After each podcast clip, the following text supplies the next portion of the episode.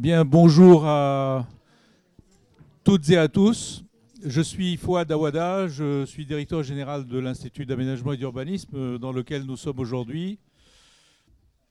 Cette initiative euh, pour la journée euh, des droits des femmes 8 mars d'organiser une table ronde pour honorer l'œuvre de Françoise Chauet euh, tient au fait que nous avons eu comme idée de, à, l'occasion du 8 mars, de féminiser un peu cet institut, c'est-à-dire de corriger le fait qu'à l'Institut d'aménagement et d'urbanisme, depuis les années 60, euh, nous n'honorons que les hommes urbanistes, puisque nos salles de réunion s'appellent euh, euh, urbanistes et acteurs de la ville.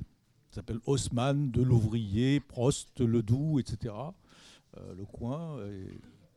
Il n'y avait pas de nom de femme. Donc l'idée d'origine, c'est de dire, et si on attribuait le nom de Françoise Chouet à une salle, et puis peut-être Beaujeu Garnier, peut-être d'autres. Et puis Françoise Chouet a accepté et donc, du coup, ça nous a donné envie d'aller plus loin et d'organiser cette table ronde autour de son œuvre. D'abord pour euh, aller dans le sens de son œuvre, c'est-à-dire Françoise Chouet euh, est toujours quelqu'un qui veut donner du sens aux choses.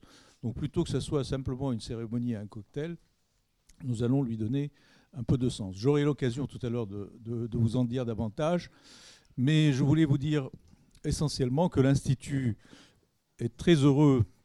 Euh, d'associer le nom de Françoise Chauvet à cette manifestation et à sa vie, puisque nous sommes à la fois lieu de production de connaissances, mais aussi lieu de, production de conseils. Et en cela, nous sommes un peu des acteurs de la ville, soumis au regard critique, acerbe, euh, vigoureux euh, de, penseurs et de penseuses tels que Françoise Chauvet. Et donc, euh, Thierry Paco, ici présent, va animer cette table ronde et vous allez présenter les invités. Voilà.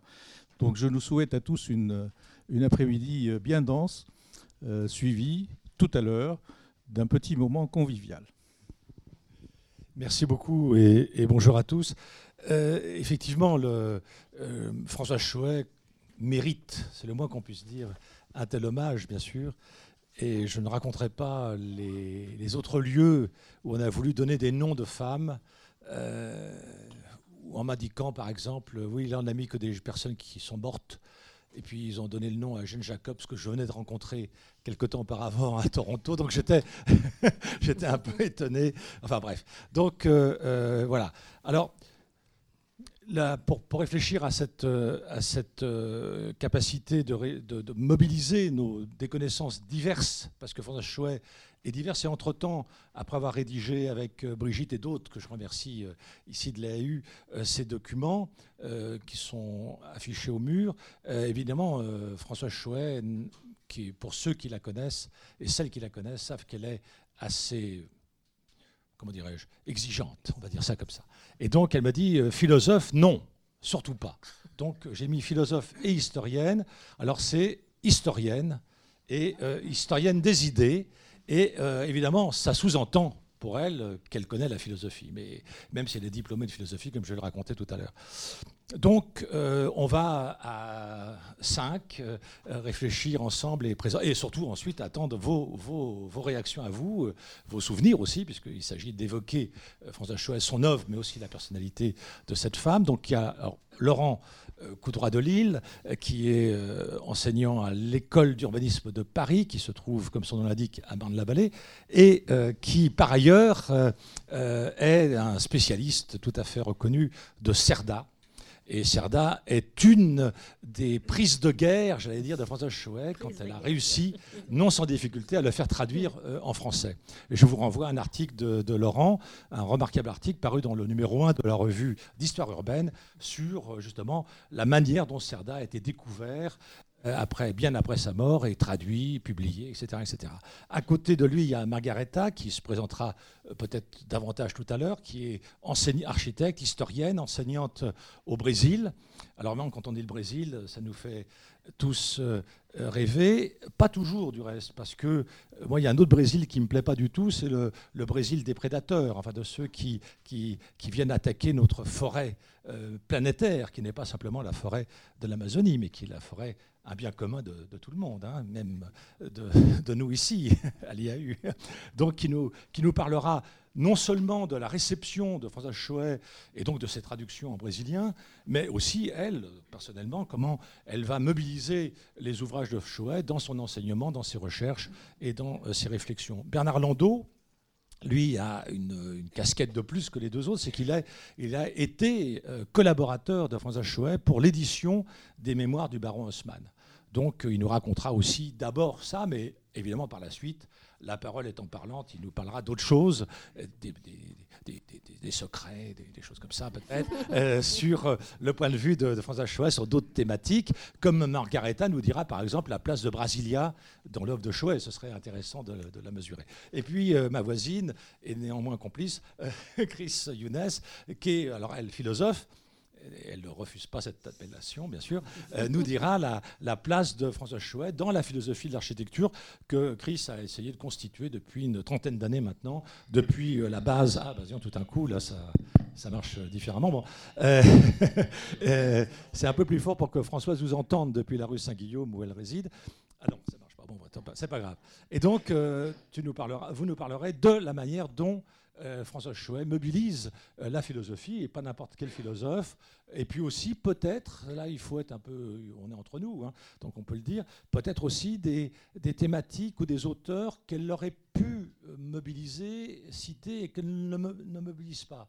À notre grand étonnement, parfois. Hein. Donc on va, il ne s'agit pas d'expertiser l'œuvre de François Chouet, de dire, tiens, elle, elle aurait oublié un tel ou un tel. Au contraire, on va plutôt montrer tout ce qu'elle a apporté, qui est considérable, mais en même temps peut-être montrer qu'il euh, bah, y, a des rencontres qui n'ont pas eu lieu. Hein. nous, avons tous euh, euh, vécu ça. J'étais récemment à un colloque sur Henri Lefebvre, et c'est vrai que Henri Lefebvre n'a jamais vraiment rencontré Sartre. Alors ils sont quasiment contemporains. Donc ils habitaient Paris. voilà, donc il y a deux grandes figures, et puis hop, se bah, il y a un truc qui ne se passe pas. Et, c'est très curieux, évidemment, à, expliquer. Et alors, on peut, si on est romancier, ce qui n'est pas mon cas, euh, inventer une rencontre. Et là, de dire, voilà, tout d'un coup, ils vont euh, s'épauler l'un l'autre et, ils vont enrichir mutuellement leurs propres réflexions. Euh, Françoise Chouet est née le 29 mars 1925, donc dans quelques semaines, elle aura 93 ans. Et elle est née dans un milieu social euh, confortable, on va dire ça comme ça, euh, assez aisé.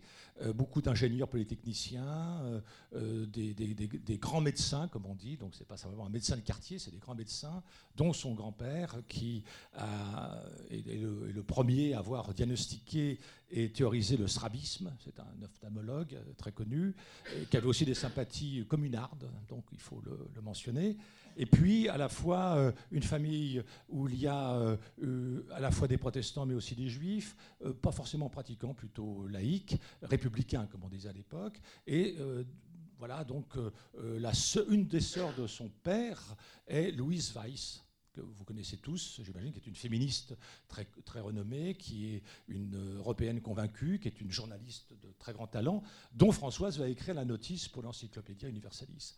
Et puis une autre sœur euh, de, son père euh, sera une psychanalyste et pédiatre très très appréciée, très connue, dont la propre fille s'appelle Elisabeth Roudinesco, que vous connaissez peut-être de nom, qui est une théoricienne aujourd'hui de la psychanalyse. Alors, le, père de Françoise Chouet, mais je vais aller vite parce que sinon j'en dis deux mots, mais bon, euh, est, ingénieur polytechnicien, mais il va devenir un avocat, un avocat euh, d'affaires. Il est polyglotte. Et donc, il va euh, aller en Russie bolchevique dans les années 30.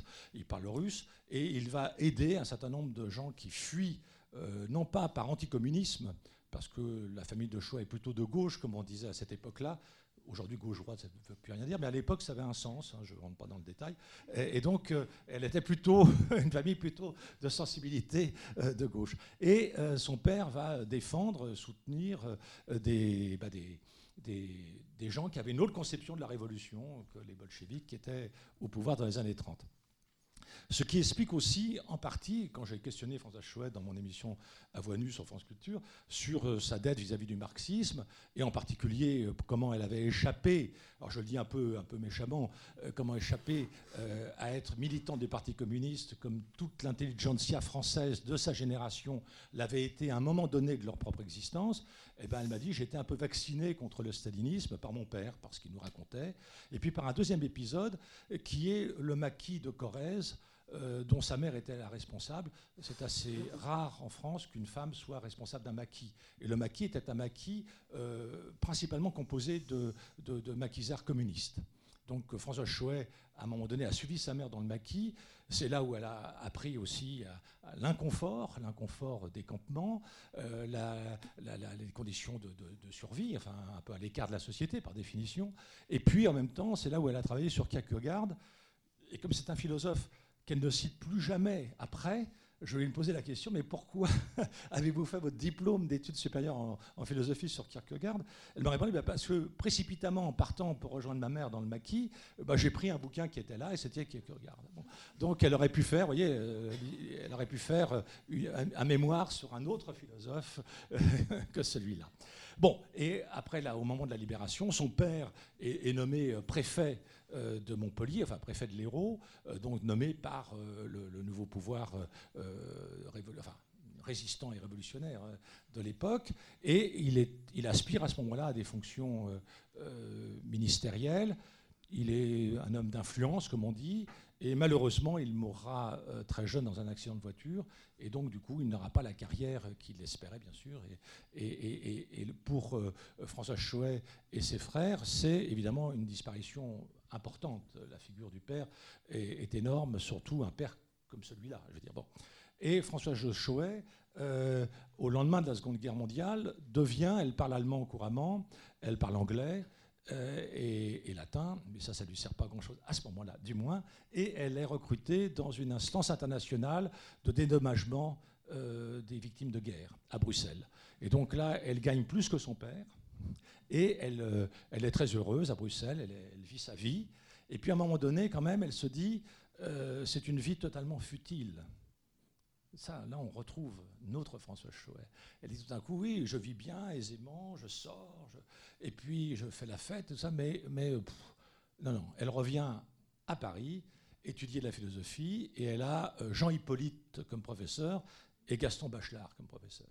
Et donc, elle me dit, j'ai eu la chance de tomber on ne tombe pas vraiment, on rencontre deux personnalités majeures, c'est-à-dire pas n'importe qui, c'est-à-dire des enseignants, c'est-à-dire pas des professeurs qui font des cours, vous voyez, des enseignants qui enseignent.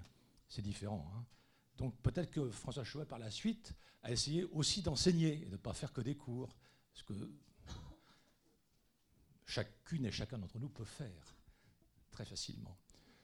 Mais un enseignement, c'est évidemment autre chose, parce que c'est une pensée pensante. Et donc, du coup, là, on est dans la découverte de cette Françoise Chouet, qui euh, épouse euh, Jean Chouet, qui est un scientifique, qui est euh, le petit-fils des fondateurs du laboratoire Chouet. Donc, évidemment, ça aide d'avoir tout un coup un, boulot passionnant dans un laboratoire qui a pignon sur rue et qui gagne très très bien leur vie. Et elle a deux filles, une deviendra historienne et l'autre euh, spécialiste de langue anglaise et traductrice euh, du poète euh, américain Walt Whitman. Et elle, elle va à, un mariage de Michel Bataille, je ne sais pas si vous voyez quelque chose, c'est le neveu de Georges Bataille, le sulfureux Georges Bataille. Et Michel Bataille est, est, architecte, il deviendra romancier par la suite. Et il il a invité un certain nombre de gens, dont Jean Prouvé. Et François Chouet est à table avec Jean Prouvé. Et Jean Prouvé lui parle d'architecture. C'est la première fois qu'elle entend parler d'architecture. Et il lui raconte euh, la maison qu'il est en train de fabriquer pour l'abbé Pierre. Et donc là, elle est assez séduite. Et elle demande à visiter cette maison. Elle va visiter cette maison. Elle va écrire un papier sur cette maison. Et comme elle connaît personne dans la presse, elle va le porter à France Observateur, qui est l'ancêtre du Nouvel Observateur. On est en 1956. Elle vient, elle rentre dans les bureaux. Vous savez, dans les journaux, c'est comme ça encore aujourd'hui. Vous rentrez, il n'y a personne qui vous dit bonjour, personne ne s'occupe de vous. Puis vous êtes là avec votre texte. Puis tout d'un coup, il y a un monsieur qui passe, c'est Gilles Martinet, qui est le numéro 2 de, France Observateur, qui lui dit Qu'est-ce que vous cherchez? Euh, à mon avis, ça c'est moi qui le dis, euh, il voit une jeune, une jeune, et jolie jeune femme, donc il lui dit Qu'est-ce que vous cherchez? Bon, euh, je ferme la parenthèse, nous sommes le 8 mars, et à ce moment-là, elle lui dit bah, J'ai écrit un article. Alors il, prend l'article, et puis elle, part, et lui le lit en diagonale, j'imagine, il court après, l'auteur de l'article, pas François Chouet, et il lui dit Ah, c'est super, faites-moi d'autres. Et donc, du coup, elle va venir d'elle-même critique d'art et d'architecture elle va publier en français le premier article sur Klein, sur le fameux bleu de Klein, qui en échange de cet article va lui offrir un de ses tableaux, ce qui fait que chez François Chouet, vous avez un très beau tableau que j'ai toujours laissé au mur, euh, qui euh, est un Klein. Et, donc euh, là, elle commence à être critique, elle apprend sa critique d'architecture et la critique d'art. Elle fait aussi le premier article en français sur Coninck, etc. Et on est donc en, et elle va visiter les grands ensembles qu'elle dénonce comme étant des cages à poules. L'expression est sous sa plume en 1957. Et puis elle continue toujours à collaborer au Nouvel Observateur, à la revue Art de, de, Parino avec euh, Michel Ragon et d'autres que vous connaissez, à d'autres revues comme la revue d'esthétique où elle va publier beaucoup de, textes, la revue Critique, une revue très importante, hein, fondée par Bataille justement, auquel collabore à l'époque un dénommé Raymond Barre, enfin, ça vous dit peut-être quelque chose, etc. Bon. Donc c'est tout euh, cet environnement-là, et puis quand la quinzaine littéraire est créée par Nadeau, eh elle collabore, elle montre même au comité de rédaction, et puis au magazine littéraire, etc. Donc elle publie pas mal d'articles, et elle se vit très bien comme étant journaliste. Elle ne connaît pas euh, Robert Park à cette époque-là, et elle ne sait pas que Robert Park est aussi un journaliste avant d'être un sociologue fondateur de l'école de Chicago d'écologie humaine. On dit par bêtise écologie urbaine, ils n'ont jamais utilisé ce terme, c'est écologie humaine, mais bon, ce n'est pas l'objet aujourd'hui de cette conférence. Et donc euh, là, elle découvrira plus tard que Robert Park disait à ses doctorants Soyez des reporters. Allez, hop, partez, travaillez sur votre terrain, aller enquêter comme un reporter, comme un muckraker, on dit en anglais, c'est-à-dire un fouilleur de merde en français, c'est-à-dire un journaliste d'investigation. Et François Chouet, aujourd'hui encore, revendique comme étant une excellente formation pour un doctorant d'être un journaliste d'investigation, je précise tout de suite, c'est-à-dire d'aller enquêter. Et donc, elle dit aujourd'hui que sa qualité d'écriture, qui est remarquable, est due à cette pratique journalistique. Écrire simplement, trouver les mots justes, sans jargon, et défendre une thèse qu'on argumente. Ça, c'est le journalisme. ça devrait être le journalisme. Et c'est ce qu'elle a toujours fait. Donc cette dimension journalistique n'est pas méchante ou une insulte. Moi, quand je lui racontais qu'une fois de plus, on avait cassé ma carrière, euh, qu'on disait Pacou, il touche à tout, qu'un de mes collègues à l'IUP avait dit euh, c'est un journaliste, je raconte ça à François me dit ah, il vous a fait un compliment. Je lui dis oui, dans sa bouche, ce crétin, ça m'étonnerait. Mais euh, oui, mais certainement, je prends ça très bien. Être journaliste, c'est une excellente chose. Donc François Chouet continue comme ça, et elle fait une anthologie de textes, ce qui est assez curieux sur l'urbanisme. En 1965, elle a juste 40 ans. 1965, c'est l'année où, les choses de Pérec euh, sortent et obtiennent le renom d'eau. C'est un an avant les belles images ce roman fabuleux de Simone de Beauvoir. Donc ça va dans l'air du temps. Hein. c'est euh, euh, quatre ans après le livre de Jeanne Jacobs, enfin, qu'elle connaît, évidemment, euh, à cette époque-là. Et, et, du coup, ce livre va faire tilt parmi les, praticiens.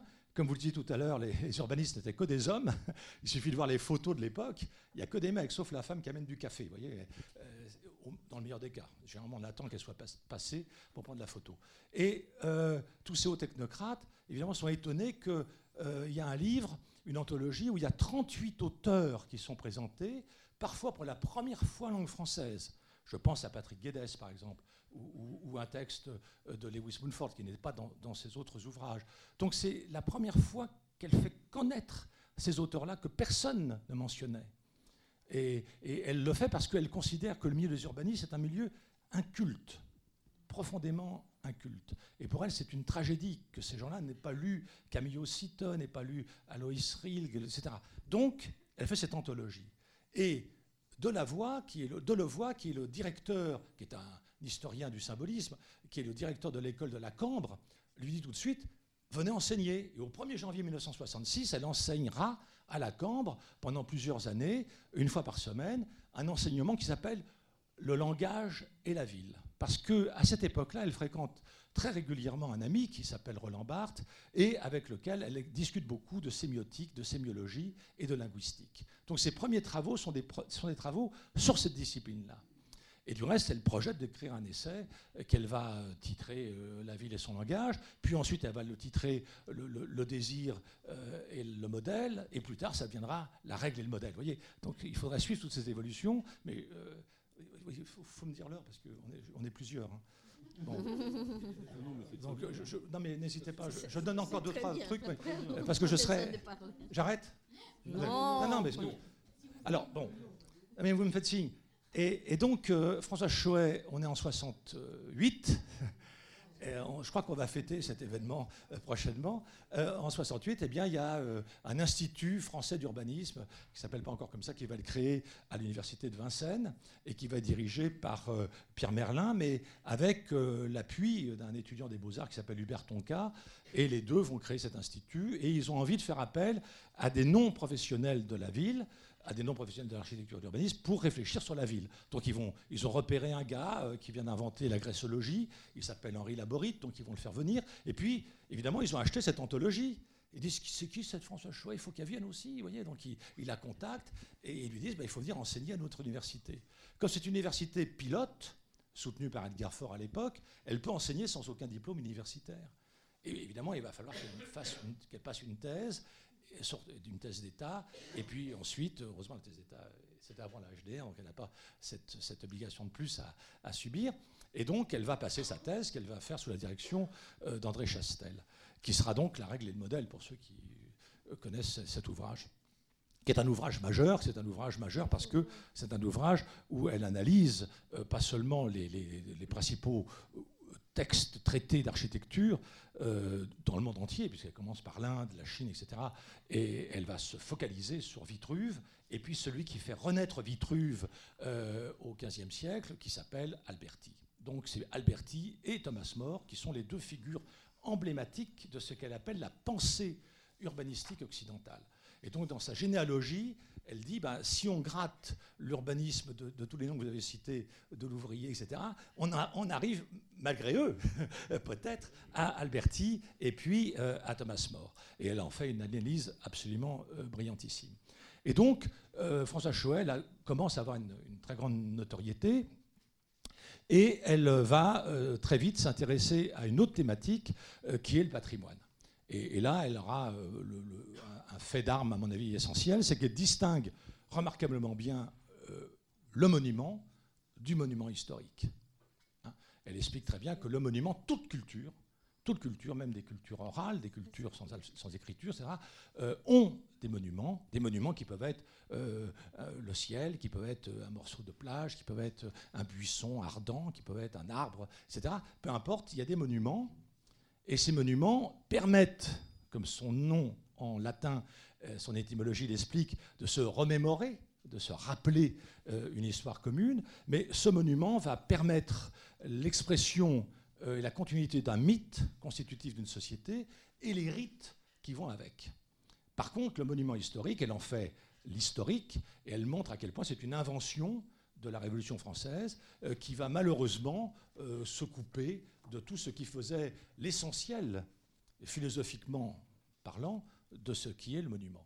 Donc le monument historique, elle est contre, elle va expliquer pourquoi, etc. Et évidemment, de fil en aiguille, elle attaquera ceux qui vont euh, sacraliser le monument historique, à savoir le classement de l'UNESCO du patrimoine mondial de l'humanité, dont elle est une farouche opposante. Et donc là, ces livres sont des livres de combat. Alors c'est là aussi où je pense euh, que François Chouet est, essentiel pour nous, c'est parce que par sa propre histoire, son propre itinéraire, elle a échappé d'une certaine manière à une certaine forme de standardisation de la pensée, je ne dis pas ça méchamment, mais c'est vrai qu'on est parfois dans des, moules universitaires, dans vous savez, tous les trucs débiles, la revue à comité de lecture, tous ces trucs-là, ça formate totalement les choses. Hein, euh, euh, et, donc, euh, c'est quelque chose qui, qui est, pour moi, évidemment, antinomique avec peut-être la liberté de la pensée. Hein. Quand une de mes collègues, dont je tairai le nom, dit à certains étudiants qui m'avaient choisi comme directeur de, mémoire Non, non, pas, pas Paco, c'est pas un chercheur, c'est un, c'est un essayiste. Vous voyez, j'étais journaliste, j'ai une promotion. Hein, après, je suis devenu essayiste, ce qui est très bien. bon, mais c'est pour vous dire que c'est intéressant, c'est que cette femme en question, enfin, n'a rien publié, donc je ne peux pas vous. Enfin bref. Donc, on a là, vous voyez, tout un coup une structure de la pensée qui fait que euh, ce n'est pas possible de prendre un objet d'étude aussi compliqué que ce truc bizarre qui s'appelle la ville et que François Chouet va débaptiser, parce qu'elle trouve que ce terme est impropre, sans pouvoir mobiliser la littérature, la poésie, le cinéma, euh, la, psychologie, euh, euh, l'écologie, enfin plein, plein de disciplines autres, parce que c'est un objet qui ne peut pas se laisser enfermer uniquement, et j'en profite parce que Guy est là, par la géographie urbaine. Et Guy, dans ses propres livres, Guy Burgel, je précise pour ceux qui ne l'ont pas vu, évidemment, traite de la, de la, ville à partir de plein d'autres sources d'informations que simplement ce qui serait produit, ce qui est déjà pas mal en France, parce qu'elle est très active, par la géographie urbaine. Alors François Chouet, elle a cette particularité-là, c'est qu'elle est en même temps une femme de combat. C'est-à-dire qu'elle pense, elle est persuadée qu'on ne peut pas simplement être dans l'érudition. Ce qu'elle est, c'est toujours d'une très grande érudition, ces livres. Hein, j'ai tout relu pour une encyclopédie allemande, parce que j'ai dû faire un texte sur elle euh, cet été, et euh, j'étais sidéré de voir à quel point, j'avais même oublié à quel point elle anticipait des discussions que nous avons seulement maintenant. Elle les pointait du doigt. Et son obsession, depuis le début, c'est les effets ou les conséquences du développement technique sur notre manière d'être au monde. C'est la question qu'elle pose dès un article, de la revue d'esthétique en 1962, 62, elle pose cette question-là. Elle dit attention, euh, les progrès techniques nous transforment l'ordinateur, la cybernétique, on disait à l'époque, est en train, tout le monde trouve ça génial, il faut faire gaffe, peut-être que c'est génial, elle n'a pas du tout un point de vue nostalgique, elle n'a pas un point de vue euh, technophobe, pas du tout. Non, non. Mais il faut mesurer les choses, il faut les étudier, et, donc, avant de s'enthousiasmer un peu naïvement, comme ça, vis-à-vis de tout progrès. Tout progrès, dit-elle, n'est pas forcément euh, un progrès. Hein, elle n'a pas, encore lu euh, Virilio, donc euh, elle ne sait pas que tout progrès génère son accident, mais d'une certaine manière, elle, le pense. Et euh, je terminerai là-dessus, enfin encore dans quelques minutes, sur un autre point qui pour moi est décisif chez elle, c'est l'introductrice et la traductrice.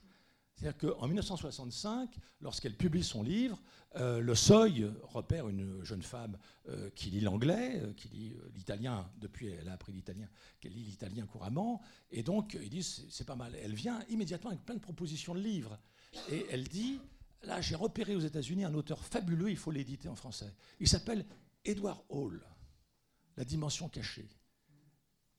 Alors le Seuil hésite. Oh non il est inconnu. Bah oui, non, si on ne le fait pas connaître, bon, il est inconnu. Et aujourd'hui encore, il est en poche, partout. Chez Gibert, hein, qui est mon dealer, partout vous avez euh, Edouard Hall et tous les autres livres. Ben, c'est Chouet qui l'a amené, elle en a amené plein comme ça. Et à chaque fois, les mêmes réticences. Elle veut faire traduire Alberti dès le début des années 1980. Elle ne le publiera qu'en 2004. 24 ans pour faire traduire Alberti, pour convaincre le seuil. Haussmann. Elle veut publier les mémoires d'Haussmann pour l'anniversaire de sa mort en 1991. Ça ne sortira qu'à l'orée du XXIe siècle. Les éditeurs sont frileux en France. Ils ont des pétoches. Ils ne veulent rien faire, qui changent de leur habitude. Et elle leur dit, mais attendez, là, il y a Camille c'est un type remarquable, il faut l'éditer. Il y a euh, Cerda, mais Laurent va nous en parler, il faut l'éditer. Elle est à l'origine d'un nombre incalculable d'auteurs qu'aujourd'hui on lit sans savoir que c'est elle qui, derrière, obstinément à essayer, et pour pas un, et pour pas un copec, à essayer de faire connaître et de faire traduire. Donc c'est quelqu'un, pour moi, c'est une dimension essentielle. Rééditer des vieux textes qu'on a oubliés, faire connaître des auteurs majeurs. Donc elle va faire connaître, par exemple, Melvin Weber, qu'elle connaît depuis très très longtemps. Ce livre est, fabuleux, euh, sans Lioni Born, je vous en conseille la lecture. Elle va faire connaître Giovannoni, y compris aux Italiens qui l'avaient oublié à cause de l'épisode euh, mussolinien. Elle va faire connaître surtout Alberto Maniaghi. Bon. Et, quand on regarde qui traduit ces auteurs, ce pas des éditeurs français, c'est des éditeurs belges ou québécois. Les éditeurs français, ils arrivent maintenant. Ils arrivent maintenant quand les auteurs ont déjà sorti un ou deux bouquins et se sont bien vendus. on est dans cette logique aussi, vous voyez, très, très, qu'elle, malheureusement ne, dénonce pas, mais elle pourrait dénoncer. Donc on est, on est là dans quelque chose qui pour moi est décisif, c'est pour ça que je pense que c'est une intellectuelle au vrai sens du terme, un sens qui est un, peu en voie de disparition peut-être, eh bien, cette capacité à penser et à sans cesse se renouveler, c'est pour ça que ma lecture de cet été m'a, enchanté, parce que j'ai vu à quel point elle, modifiait son point de vue, elle le transformait elle n'est pas dans une position défensive, si vous voulez. De dire j'ai dit ça en telle année, dit oui j'ai dit ça en telle année, bah, oui mais aujourd'hui je dirais plus tout à fait ça, je dirais plutôt ceci et cela. Parce qu'entre-temps j'ai lu un tel et un tel. Par exemple sur la technique, et je m'arrêterai là-dessus, sur la technique, euh, sa grande révélation en 2002, c'est l'obsolescence de l'homme. Gunther Anders est traduit cette année-là en français. Le livre date de 1956. Gunther Anders c'est le premier mari d'Anna Arendt, d'un élève de Heidegger comme Hans Jonas, etc. Elle lit ce bouquin, elle est médusée. Je sais pas pour toi Bernard, mais moi elle m'a appelé tout ça, elle me dit Thierry, immédiatement allez acheter ou je vous l'offre L'obsolescence de l'homme, c'est un chef-d'œuvre. Je l'ai lu le, le lendemain, c'est un chef-d'œuvre. J'en suis à ma cinquième ou sixième lecture. C'est un livre difficile. Je précise tout de suite parce que dans mes conférences, je dis lisez Gunther Anders. Après, j'ai des mails, on ne comprend rien, merci de me rembourser. Bon, donc je vous préviens, c'est très difficile, mais alors, c'est extraordinaire de lire ce type. Gunther Anders. Voilà, Chris Younes. Alors, François Chouet, quel premier livre, en quelle année, qui Oui, alors, euh, oui, moi je ne suis pas spécialiste du tout de Souhait, mais c'est vrai qu'en même temps, je, euh, l'ai rencontrée, Françoise Souhait, comme une femme justement de combat. Elle était euh, au Conseil scientifique supérieur de l'enseignement de l'architecture. Et elle était extrêmement engagée sur la façon dont on devait enseigner. et finalement, tout le, tout le système, on peut dire, de, de, l'éducation, mais aussi de la recherche. Et je me souviens très bien de sa, de sa volonté aussi et de toute sa capacité aussi de stratège lorsqu'il s'agissait par exemple d'élire ce qui serait le président du Conseil scientifique supérieur de l'enseignement de l'architecture, et où en fait elle avait jeté son dévolu sur Jean-François Mabardy, qui est donc belge par ailleurs, et qui euh, portait des idées très proches, je pense aussi, de ce euh, à quoi elle, euh, elle croyait. Et donc elle, elle y mettait toute sa, euh, toute sa crédibilité, toute sa, toute sa puissance. Et c'est vrai que je l'ai rencontré comme une grande, grande figure universitaire euh, au, cœur des décisions euh, institutionnelles. C'est vraiment, ça c'était vraiment, vraiment frappant. Et, et c'était très, très efficace parce qu'elle mettait beaucoup de elle y mettait beaucoup de, vigueur et presque impérieuse. C'est-à-dire qu'on était obligé soit de suivre, soit au contraire de, pouvoir construire aussi un contre-argumentaire. Donc j'ai trouvé qu'elle a eu un apport très très important et je trouve que c'était euh, extrêmement riche pour secouer euh, peut-être une institution euh, qui aurait eu tendance un peu à, plus à, poursuivre plutôt qu'à inventer quelque chose. Donc je pense que c'est ce côté qui était assez, assez puissant. Et après, au fond, par rapport au, au texte que j'ai pu lire, moi, mon coup de cœur, ça a été Espacement. Et pour moi, c'est vraiment le livre que je fais lire à mes étudiants et que dont je trouve qu'il a, il a, gardé vraiment une force euh, incroyable sur euh, l'histoire de. Bon, je sais qu'elle a, été, il est reparu dans le dernier livre, La, Terre se meurt, mais c'est vraiment un livre extraordinaire, je pense. Euh, quand il, sort, quand il, est, publié, mais aussi aujourd'hui. Et la raison pour laquelle il a aussi fort, c'est que je pense qu'elle a mis, elle a pointé, c'est exactement ce que vous expliquiez, c'est-à-dire le mot juste. Hein. Je trouve qu'elle a pointé la question de comment dans la ville du moyenâgeuse, c'est quel, quel type de corps on a dans la ville moyenâgeuse, quel type de corps on a dans la ville euh, classique, quel type de corps? Et au fond, on part du contact, hein, ce qui est le contact dans cette ville, dans cette ville du Moyen Âge, euh, à euh, cette ville qui finalement se dématérialise d'une certaine manière, qui instaure de la distanciation et qui va être dans cette espèce de, monde télématique, comme elle dit, euh, qui, qui, fait que vont gagner des réseaux, des capacités d'information, de, multiplication des flux. Mais j'ai trouvé extraordinaire les, les embranchements qu'elle fait. cette idée de contact pour en arriver euh, à la vie de réseau, à la vie de flux. Et c'est ça, je dirais, mes deux rencontres principales. Je profite d'avoir le micro, puisque je viens de lui prendre, euh, pour ajouter que Espacement au pluriel est un livre hors commerce. Hein, c'est Claude Alfandéry, qui est un banquier euh, important, qui en 1969 décide de, demander à François Choet un livre illustré par les photographies de Jean-Louis bloch bon, euh, qui est le fils de François bloch bon, je ne rentre pas dans tous ces détails-là, mais qui est photographe. Et ils font un livre tiré à 500 exemplaires hors commerce, euh, qui est tout à fait facile, j'allais dire, à, trouver assez cher sur Internet, et qu'elle a réédité chez Skira à la fin du XXe siècle, euh, très mécontente de l'édition qui n'est pas bonne, et elle l'a ressortie sans, sans, les photos, enfin qu'un choix, sous le titre la, Terre Summer, euh, qui est absolument remarquable. Et donc c'est ce titre de ce livre hors commerce qui va être le titre de sa collection d'ouvrages, hein, dont je n'ai pas parlé parce que je ne peux pas parler de tout. Margareta rencontre avec... Euh, François Chouet ou un livre. Oh, euh, Bon, c'est curieux, j'avais préparé plus ou moins une note de, lecture. Je laisse des, côtés, mais j'attirerai euh, l'attention peut-être puisqu'on parle d'espacement, surtout sur les grands efforts de François Chouet dans cette collection qu'elle a eue chez Seuil. Et donc les titres de la collection étaient espacement au pluriel. Hein. ça, j'ai trouvé très intéressant. Bien que je ne suis pas tout à fait d'accord avec Chris et Younes sur les coups de cœur. Bon, chacun d'entre nous, certainement un an. Euh, pour moi, je pense que j'ai eu deux rencontres avec François Chouet. D'abord comme étudiante euh, à Vincennes, une expérience que quand je vous vois assise dans ces belles fauteuils rouges, euh, ça me fait penser par opposition à Vincennes, où on était 100, 120 personnes comme ici, par terre, et, désespérément, euh, avec soif de, réfléchir, de penser, de discuter.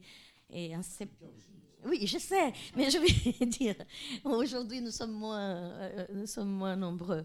Donc, mes années François Chouet, dans une dédicace qu'elle a fait à, moi, elle a mis ces dures années vincénois. Et pour moi, ça a été euh, effectivement des dures années vincénois parce qu'on était des années d'apprentissage de tout ordre. Hein. Et, mais mon coup de cœur pour revenir. Donc, le côté euh, contact, c'était là. Euh, côté, côté coup de cœur, c'est un autre épisode. Je pense que ça a été vraiment son livre très peu lu au Brésil et pour moi un effort intellectuel beaucoup plus encore poussé que, l'anthologie qu'elle a fait parce que l'anthologie pour moi c'est presque un programme d'études qu'elle a fait à soi-même pour faire face à ce monde cruel des urbanistes, de la sociologie urbaine naissante, où elle trouvait beaucoup de polémiques aussi. Dans son combat, elle trouvait aussi bien sûr des combattants. Et donc, euh, pour moi, euh, c'est la règle et le modèle. Et bon, après, on peut revenir pourquoi. Euh, peut-être que c'est une lecture d'une brésilienne, mais à la fois parce qu'elle commence, elle a des pages dans ses livres sur les bororos, d'une part.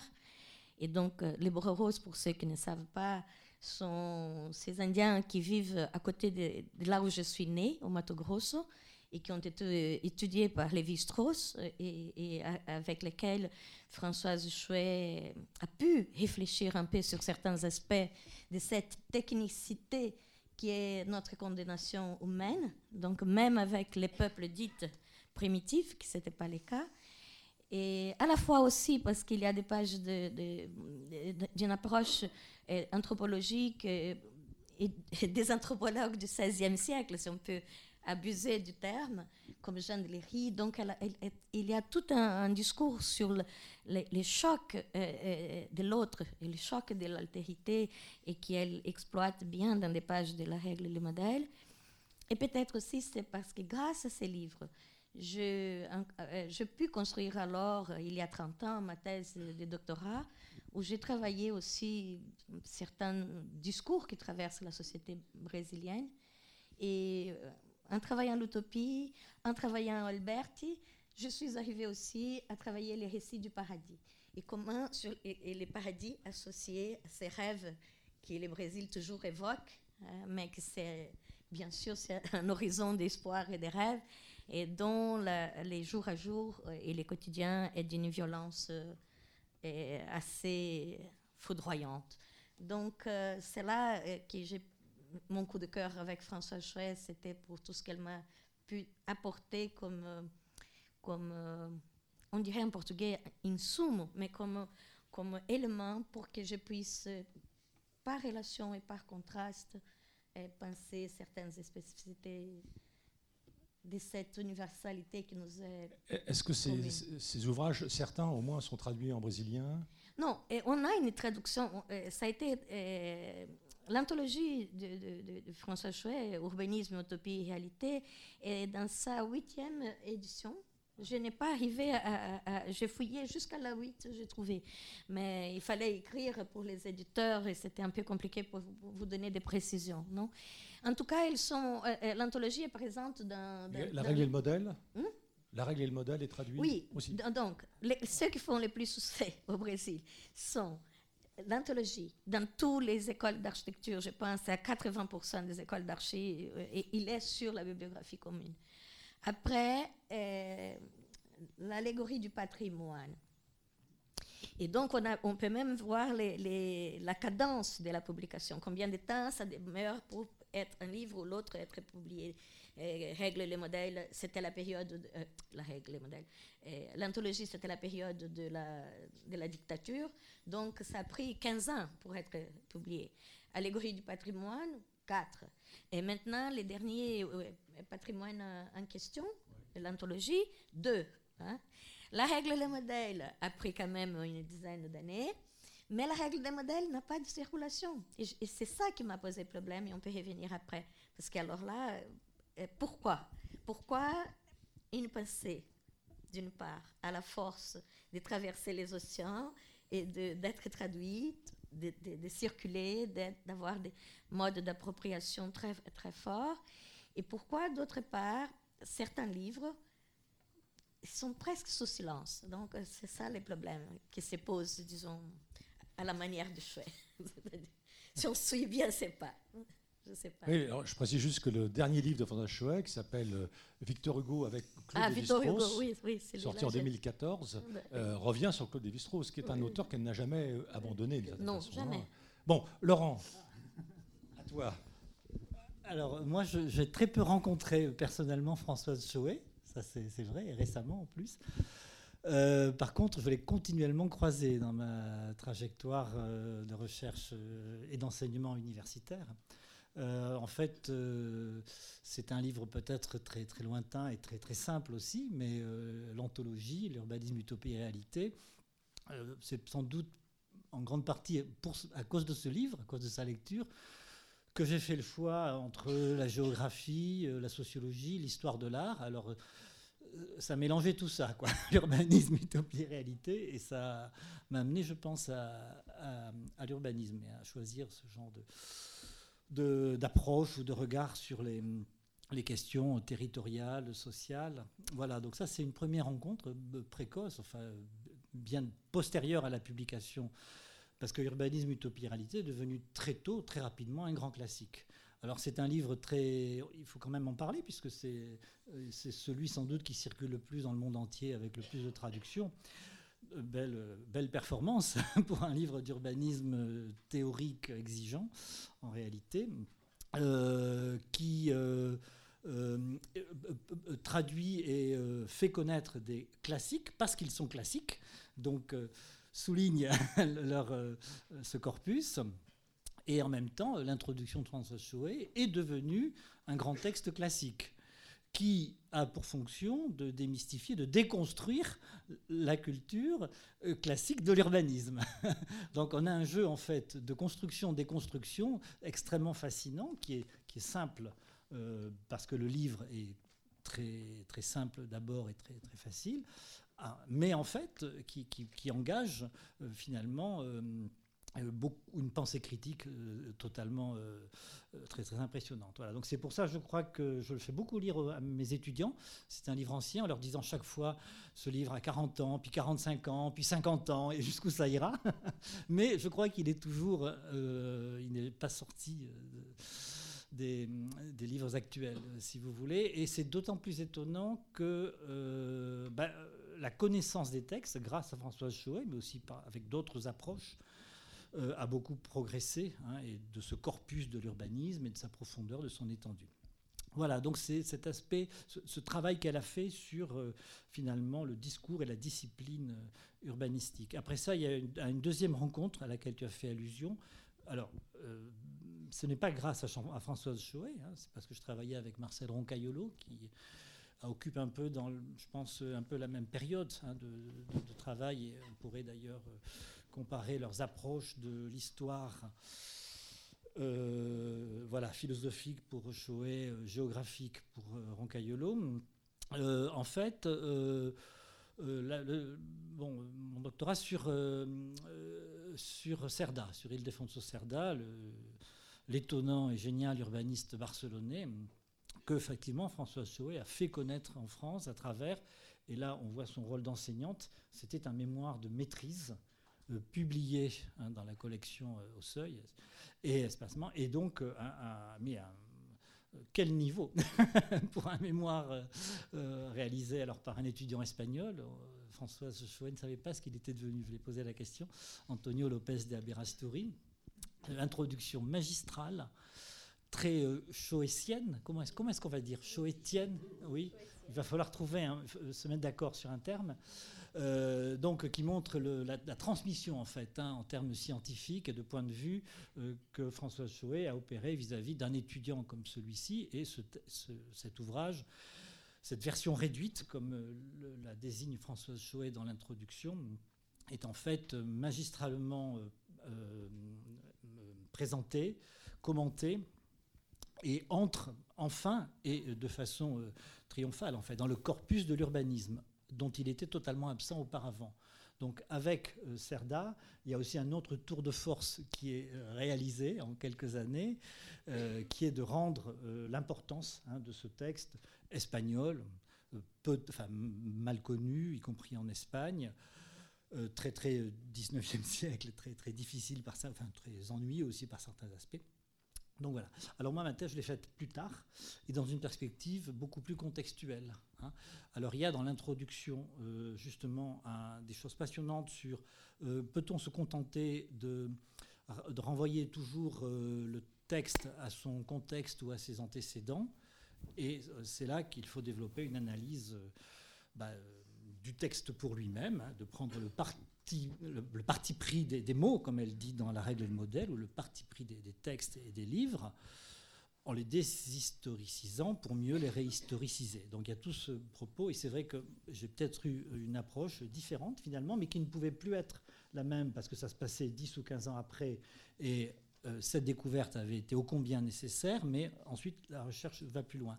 D'autant plus que de nouveaux textes de Cerda étaient apparus à ce moment-là, à profusion, donc au-delà des, 700, 800 euh, ou 2000 pages sur lesquelles François Chauet avait déjà fait son, tri, on avait une autre avalanche de textes, de matière barcelonaise et madrilène, comme j'aime bien appeler ces textes, qui avaient déboulé dans les archives espagnoles dans les années 90. Alors j'ai rencontré euh, François Chauet une troisième fois, je ne veux pas être trop long, euh, dans ce programme sur les mots. Les mots de la ville, et de façon aussi périphérique, euh, puisque l'introduction de la règle et le modèle, c'est le parti pris des mots, du discours et du texte. C'est un beau geste d'ailleurs que d'appeler, de donner le nom de cette femme du texte à une médiathèque, du texte et du livre. Donc quand on s'intéresse au, discours, aux représentations, on ne peut pas ne pas travailler avec euh, Françoise Chouet, même si euh, certains de ses points de vue peuvent nous paraître soit alors je ne vais pas dire dépassé, mais situé dans un contexte épistémologique qui est bien celui des années 70, de l'approche sémiologique, euh, un peu foucaldienne, un peu, enfin bon, il y a structuraliste. Donc tout ça peut aujourd'hui euh, nous semble déjà appartenir à d'autres temps, mais c'est une matrice avec laquelle on peut, je pense, confortablement euh, avancé. Voilà. Et alors mes rencontres, ma rencontre, c'est aussi, bien sûr, je vais poser des questions sur pourquoi elle avait un peu changé de point de vue sur le patrimoine, parce que je pense que son deuxième livre, Anthologie pour un combat, est un livre compréhensif à l'égard des questions patrimoniales, alors que l'allégorie du patrimoine est un livre beaucoup plus critique. Et c'est extrêmement intéressant de voir comment, euh, même tardivement, parce que c'était euh, déjà une dame âgée, eh bien, elle a continué à, bouger et continue à nous surprendre par sa capacité à euh, reprendre finalement ces, éléments de, de, pensée. Donc c'est quelqu'un qui compte énormément pour moi. merci. Je préciserai juste sur Cerda. Euh, parce que tu mentionnes, euh, et puis Margaretha aussi, l'anthologie, mm. mais euh, l'anthologie où elle distingue trois, entre guillemets, écoles de pensée, culturaliste, progressiste et puis naturaliste, elle reviendra sur cette dernière appellation, quelques années plus tard, évidemment, elle supprimait la troisième et elle discutait les deux premières. Ah, donc il euh, faut bien avoir ça en tête. D'autre part, euh, elle, évidemment, elle ignorait euh, Cerda, elle ne connaissait pas non plus Soria Imata, et elle m'a raconté que c'était à Princeton, où elle avait deux heures à perdre avant d'aller dîner chez un collègue, qu'elle a été dans la bibliothèque, ce que nous faisons tous. Elle y a eu aussi dans la bibliothèque quand on a un peu de temps. Et elle, elle voit deux énormes trucs. Elle demande à l'étudiant qui est dans la bibliothèque de l'aider à descendre ces deux grands volumes. Ils sont en espagnol. Et c'est Cerda elle découvre donc qui est Cerda, elle s'aperçoit qu'il euh, avait projeté d'écrire son traité d'urbanisation, enfin d'urbanisme, comme on le traduit en français, euh, en, six en, six tomes. Il n'y en a que deux qui ont été publiés, et c'est ces deux qu'elle va euh, faire une sélection pour le faire connaître. Et c'est vrai que du coup, ça donne la date de naissance mm. du néologisme urbanisme Quelque temps, en 1867, quelque temps plus tard, en 1889, c'est Camillo Cito der Stadtbau qui va inventer son néologisme en allemand, et puis le mot français arrivera en 1910, etc. Euh, oui, vas-y, redis. Oui, juste pour compléter, c'est vrai que c'est très étonnant parce qu'elle découvre Cerda euh, dans les circonstances que tu as rappelées. Euh, quelques années, en fait 15 ans après avoir, ou 10 ans après avoir publié l'anthologie. et on a l'impression que c'est la pièce manquante. Et ça renvoie à ce caractère très intuitif. Hein, de la, finalement de l'approche de Françoise Choé par rapport à la littérature urbanistique, c'est-à-dire qu'elle a une lecture tellement pénétrante finalement de ses auteurs euh, qu'on on, a l'impression qu'elle discerne les, les, comment dire, les, continents euh, de pensée et elle voit les pièces manquantes. Enfin, il y a eu quelque chose qui m'a beaucoup conforté dans finalement euh, l'incroyable puissance de, son. Ne serait-ce que parce que, euh, quand on rétrospectivement on voit sa trajectoire, effectivement, il, manquait Cerda, mais qui ne fait que confirmer euh, sa conception finalement des, deux, des deux modèles. et, en, et, en, creux de ça, tout à fait ce que disait Margaretha tout à l'heure, c'est qu'elle fait connaître, elle fait traduire un texte qui mettra 30 ans à être traduit en français, qui est de, de Georg Zimmel, et tout le monde s'en contrefout, c'est-à-dire personne ne va essayer à le traduire en entier. Donc elle fait connaître un texte, euh, et puis voilà, ça, passe inaperçu. Hein, euh, euh, voilà. Bernard. Alors, comme vous, en fait, on, on, a dû se croiser à Vincennes. Hein. on, fait connaissance quelques années après. Hein, mais... ouais, je pense que... Il y a des sites internet pour ça. Donc moi, mon, premier contact, euh, euh, j'étais étudiant en architecture et, je faisais à la fois de la socio à, à, Sancier et, de l'urbanisme à Vincennes par curiosité. Hein. Ce n'était pas pour récolter des unités de valeur.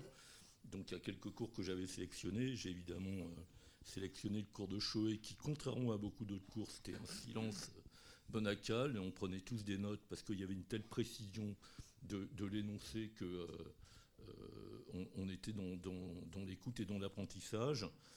Et puis, euh, euh, moi, j'étais dans la relation de l'étudiant-professeur. Mais j'ai échangé avec elle, euh, et on en a reparlé après, parce que je travaillais sur mon diplôme sur art et technique au Bauhaus avec Anna Telkop. Donc on, avait, on avait échangé deux, trois fois, je voulais avoir son avis, puis, et, avec Goldblum aussi, qui était à l'époque à, Vincennes, avec Charles Goldblum. Bon, et, après, alors maintenant ça me revient, on avait parlé beaucoup de Castel également. Euh, mhm. euh, mais c'était pas aller beaucoup plus loin. Quoi. Et puis, j'ai retrouvé François Choé un peu par des circonstances qui sont jamais finalement le, hasard. parce qu'il se trouve que j'ai passé le concours d'architecte voyer de la ville de Paris dans les années 80-85. Et, euh, j'étais parallèlement ami avec euh, une personne euh, qui s'appelle Vincent Sainte-Marie Gauthier, dont vous avez aussi peut-être entendu parler, puisque c'est avec Vincent que nous avons aidé Françoise et travaillé avec Françoise à la réédition d'Haussmann. Et, à l'époque, moi, je, sans avoir aucun titre universitaire, mais en ayant le goût de la recherche, j'avais répondu à un appel d'offres du plan urbain sur euh, euh, quoi de neuf depuis Haussmann à la voirie parisienne et j'avais mené un assez gros travail que je continue encore aujourd'hui d'ailleurs, parce que c'est un truc sur le génie urbain au XIXe siècle, en publiant dans les annales de la recherche urbaine un texte qu'elle avait lu et elle m'a appelé. Elle m'a appelé en se disant tiens, voilà un praticien qui est au cœur de la forteresse. Moi, je, rétrospectivement, je vois un peu les choses comme ça. Bon, il faut se rappeler que euh, euh, l'osmanisme était vécu euh, à droite comme à gauche, comme oui, enfin bon, quelque chose qui n'était pas, dont on ne pouvait pas se, se revendiquer. Peut-être il y avait François Loyer ou quelques études qui avaient démarré sur, sur quand même l'apport de, du travail d'Haussmann à, Paris. Et moi, je crois qu'elle a mis un peu son dévolu sur nous, puisque Vincent travaillait sur une thèse sur le mobilier urbain, et, moi je travaillais sur l'histoire des services. Donc euh, je me suis rendu compte que l'histoire des services, en fait, ça l'intéressait énormément, parce que euh, moi je passais tout le temps libre en bibliothèque ou dans les archives pour comprendre comment toute cette, cette formidable euh, administration s'était constituée, si vous voulez. Bon. Donc, alors on s'est retrouvé précisément, je crois, parce que là je, je comprends rétrospectivement que c'est un projet qu'elle avait euh, en tête depuis beaucoup plus longtemps que notre rencontre. Mais bon, mais bon, il y a le, le, la mayonnaise a pris en tout cas, et on ne s'est pas quitté pendant euh, quatre 4 ans, quoi, à peu près. Euh, je dois dire que, en ce qui nous concerne, on a écrit 30 pages et ça nous a pris 6 mois parce que c'était du mot à mot avec Françoise. Enfin, bon, moi je suis. et, évidemment, ensuite, ensuite on est, on est resté amis. Alors, euh, très rapidement, moi, je n'ai pas de coup de cœur parce que tout, tout m'intéresse. j'ai relu quelques textes. Euh, tout m'intéresse euh, comme, comme architecte et, comme praticien en, urbanisme, parce que ensuite j'ai eu des responsabilités dans les services de la ville, dont la direction de l'urbanisme.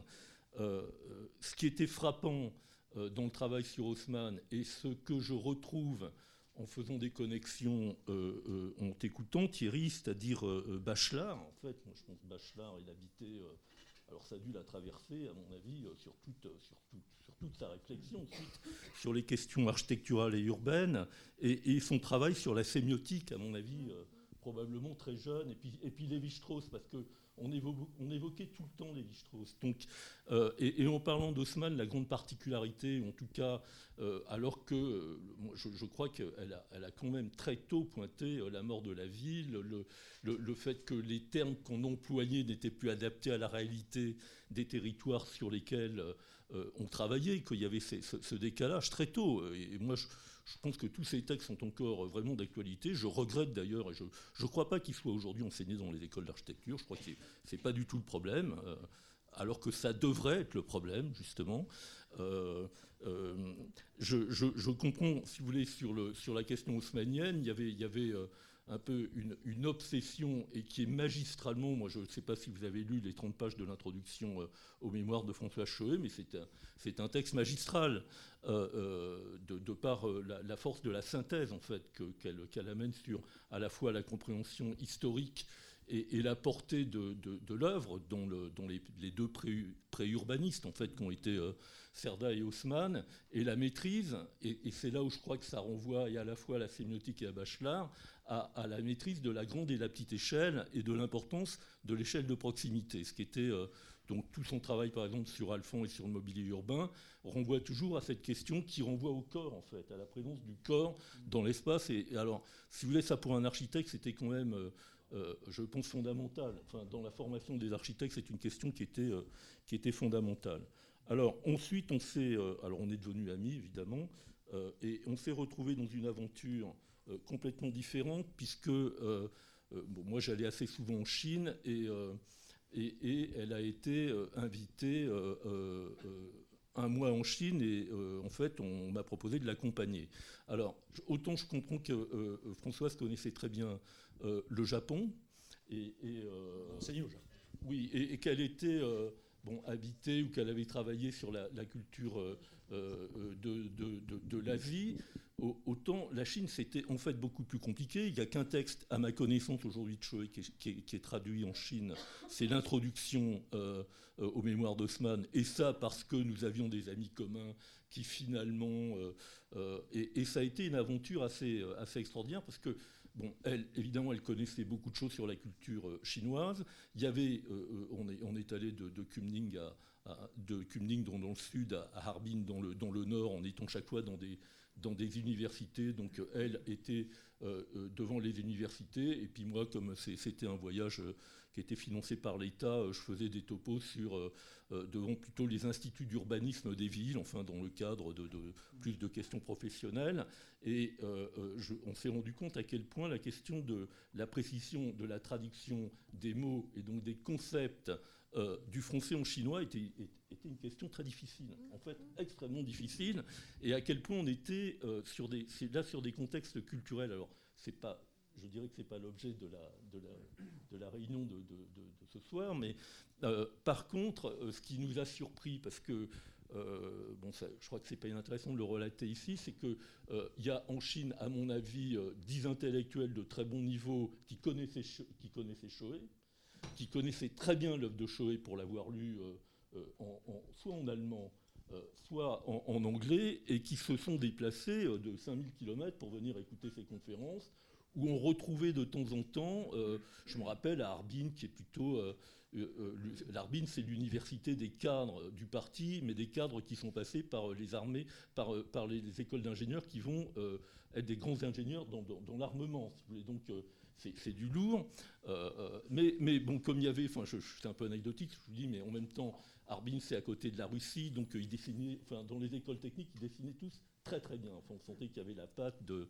Et, on, avait retrouvé chaque fois deux, trois étudiants un peu, un peu atypiques par rapport à la moyenne des étudiants chinois, quoi, un peu il y, en avait deux qui nous avaient frappé, qui étaient un peu punk, qui, euh, et qui étaient venus, euh, mais quasiment elles l'ont pris, euh, elles ont pris Chouet dans, ses bras tellement elles, elles, respiraient de bonheur à, la voir dans cette école. Alors il s'est passé la même chose à Canton.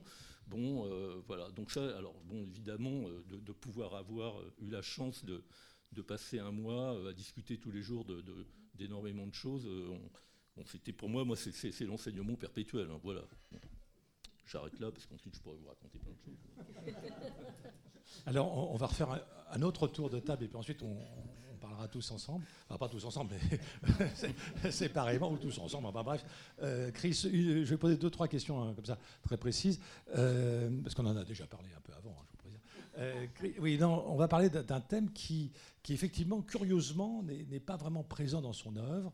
Euh, et en même temps, peut-être que euh, entre les, mots, entre les lignes, c'est le thème de la nature.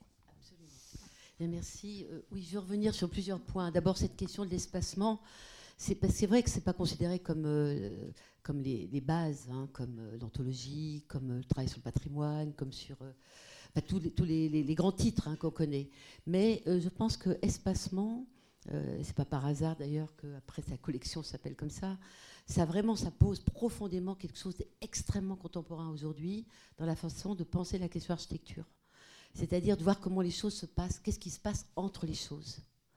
Et c'est sûr que c'est un, grand, un grand déplacement par rapport à une approche qui est plus sémiologique, plus structuraliste, qui travaille sur, au contraire, euh, des séries, des, connexions et des éléments. Et pour moi, quand je lis le travail de, de, de Soué, que j'ai lu aussi, euh, avec lequel, laquelle euh, aussi je, fais référence à certains moments, je trouve qu'il y a un grand paradoxe quand même, et je pense que je trouve qu'il y a une bataille même entre Soé elle-même et, sa propre œuvre.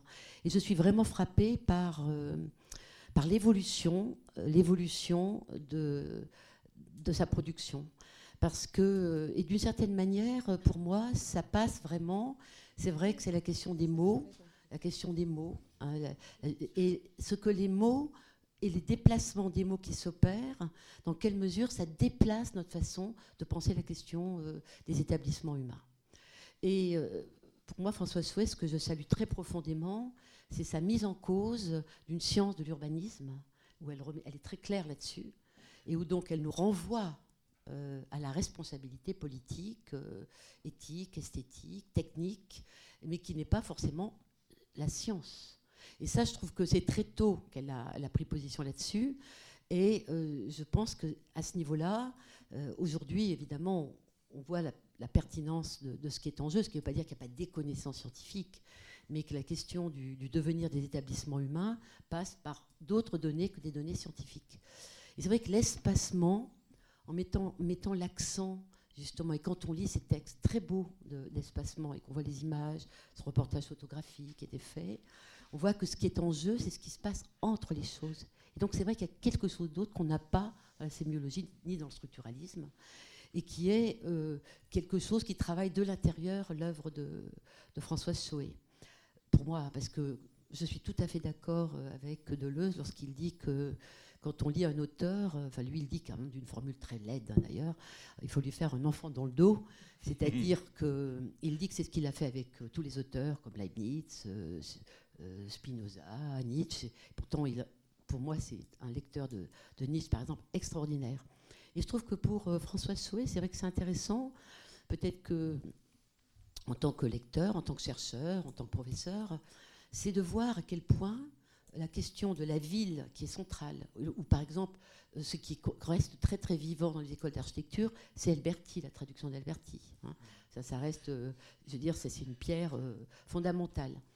Euh, mais c'est le passage euh, justement de la question de passer de la question de la ville à l'urbain. Bon, c'est évidemment ce fameux texte hein, euh, lié à l'exposition de, Pompidou qui était évidemment extraordinaire sur une hypothèse de la mort de la ville et du règne de l'urbain. Aujourd'hui, qui est d'urbain, on est d'accord, mais est-ce qu'il y a mort de la ville? Est-ce qu'il n'y a pas encore l'esprit des villes? Est-ce qu'il n'y a pas encore des villes pour, la réalité? C'est-à-dire qu'il y a aussi des formules extrêmement fortes qui ont été extrêmement prises comme une doxa d'une certaine manière et qui aujourd'hui euh, peuvent être aussi rediscutées. Mais le passage de la question de la ville à l'urbain euh, je dirais le patrimoine en transversalité comme euh, pour, les différents points à la question du territoire, c'est quand même quelque chose de frappant dans, sa, progression. Et, et, je trouve que justement territoire-terre, euh, c'est-à-dire on change d'échelle, c'est déjà présent dans la question du patrimoine, évidemment, et des patrimoines, mais qui est absolument essentiel. Et je trouve que euh, tout le mouvement qui est opéré euh, avec Françoise Soué, grâce à Françoise Soué, autour, par exemple, du livre Le projet local de Magnagui, et cette importance qui est donnée au local, c'est pour moi quelque chose qui est d'une actualité extrême. Extrême et qui, euh, et qui fait que je pense que Françoise Soué, en même temps qu'elle qu'elle qu'elle euh, qu'elle construit euh, et qu'elle crée des dispositifs pour franchir la question de l'établissement humain, elle prend les vents aussi d'autres choses qui, qui, arrivent après elle ou avec elle, comme par exemple le mouvement des territorialistes. Et je trouve que c'est très important, par exemple, je regardais dans son dernier ouvrage, un dernier ouvrage que je trouve formidable, justement, euh, eh bien, de parler de cette idée que c'est finalement reconsidérer le commun, c'est reconsidérer le local, reconsidérer le territoire et même la question de la nature. Parce que c'est quand même, et je pense que c'est là qu'on voit que la marque de l'époque, quand on prend Barthes, quand on prend Lévi-Strauss, évidemment on parle d'auteurs qui sont vraiment dans la culture structuraliste. et donc où la nature comme espace, comme, comme espace du vivant, la nature vivante, c'est pas pas la question. Hein. C'est vrai que c'est culturaliste, progressiste. Alors qu'aujourd'hui, je trouve que euh, en liaison avec euh, le travail qu'elle a fait euh, autour, et, les éloges qu'elle fait du travail du mouvement des territorialistes et en particulier de Magnagui, en mettant en évidence que le patrimoine local, c'est un bien commun, hein, c'est le bien commun, et en revenant donc finalement sur des données qui sont localisées. Et, finalement, elle rattrape la question profondément de la nature, même si c'est vrai que ça, Enfin, moi, en relisant justement aussi, parce que vous savez qu'on aurait cette discussion, c'est formidable qu'on ait cette occasion d'échanger, je me dis, c'est vrai que c'est l'absent de l'œuvre de, de, de, Saué. Et je l'ai trouvé rattrapé. Par exemple, j'ai cité, j'ai trouvé dans son dernier texte, justement, le, celle de la Terre, justement, double et indissociable appartenance au monde de la nature et de la culture, à page 95 de la Terre se meurt. Donc c'est quand même très intéressant de voir réaffirmer cette notion de, la double et indissociable appartenance de la nature et de la culture, et où la question c'est moins culturaliste ou progressiste, c'est quelque chose d'autre qui, est en jeu. Alors je trouve que c'est vraiment vraiment intéressant parce que ça renvoie euh, à ce qu'elle appelle, elle en appelle. C'est pour ça que je pense que espacement c'est prémonitoire vraiment. Et c'est pas un hasard si dans ce dernier ouvrage, il y a ces deux textes qui sont rassemblés. Parce qu'en fait, euh, elle en appelle à retrouver, Françoise Saué en appelle à retrouver le contact perdu avec la terre et la nature, patrimoine essentiel. C'est quand même, je trouve, quelque chose qui nous amène à réfléchir. Et c'est là que je trouve une extrême et grande actualité de Saué aujourd'hui. J'ajouterais, euh, Chris, que dans des textes de 1960, elle, elle, euh, elle utilise le mot biologie, par exemple disant il faut euh, être excessivement attentif euh, à tout ce qui se passe dans le domaine biologique, et puis en même temps la cybernétique. Euh, je vous citais ce livre Espacement, donc un compte enfin, payé par un banquier pour offrir à ses meilleurs clients. Le deuxième livre hors commerce qu'elle rédige à ce moment-là avec Jean Toussaint de Santi, philosophe des mathématiques entre autres, s'intitule Connexion en 1970. Donc vous voyez, euh, c'est quand même assez extraordinaire aussi de voir comment, euh, quand on regarde, euh, quand on fait la, généalogie hein, de, la Smart City, dont on nous bassine en permanence en ce moment, on s'aperçoit que déjà, elle, elle posait cette question de l'intervention de l'ordinateur au sens cybernétique de l'époque, avec des cartes perforées, IBM pour, pour, donner un nom, dans, l'organisation et la gestion de la cité. Donc et, et, elle pointait les dangers. Et, je pense que, enfin, je trouve que justement travailler à partir avec Soé, entre autres, hein, avec, euh, dans, cette, dans la grande question qui est aujourd'hui comment on repense et comment on refait établissement humain, le fait de travailler justement ces superpositions, ces, transversalités, euh, entre la ville, l'urbain, le territoire au sens euh, du territoire local, des territoires locaux, mais aussi la terre, je trouve que là, il y a une richesse assez extraordinaire et qui, euh, euh, qui d'une certaine manière, met en évidence que cette question du, vivant qui, est, qui, prend aux dimensions euh, finalement de la géographie, c'est-à-dire que c'est vrai qu'il y a une dominante histoire. et je pense qu'aujourd'hui, il y a de nouveaux, de nouveaux courants extrêmement marqués par un rapport à la géographie, à la géographie et à la longue histoire en fait de la nature qui n'est pas que la nature des hommes. Et je pense que c'est ça qui est aussi très intéressant. Alors, on va, peut-être euh, changer de continent et aller voir du côté de, de Brasilia. Parce qu'elle a, elle a voyagé à Brasilia, elle l'a visité en 1965. Oui, à la fois la question de la nature, euh, pour les Brésiliens, il, va falloir qu'on parle des heures. non, alors, et, euh, changeons de sujet. Non, recentrons sur les problèmes de Brasilia. Et je pense que François Chouet euh, euh, est allé à Brasilia en 1959. Donc, justement, dans ces premières années où elle, qui est un peu inclassable, comme on disait, comment on va l'appeler, euh, critique, journaliste, critique d'art. Bon, donc, elle est une journaliste à ce moment-là, mais elle est très engagée aussi dans la création même de l'UNESCO. Et donc, l'UNESCO promeut à cette année-là, euh, avec les gouvernements brésiliens, un grand séminaire, un grand colloque des critiques d'art en 1959. Et c'est un, colloque que je pense que nous, les Brésiliens, avec votre aide, bien sûr, parce que ça nous concerne à tous, c'est un thème d'étude qu'il faut l'explorer davantage. Il est encore très mal, entre guillemets, traité. Parce qu'on aura dans ces groupes euh, des personnalités comme, comme Zavi d'Italie, Argan. On aurait, on aurait du côté français André Bloch, Jean Prouvé. François Chouet voyage avec Jean Prouvé à Brasilia.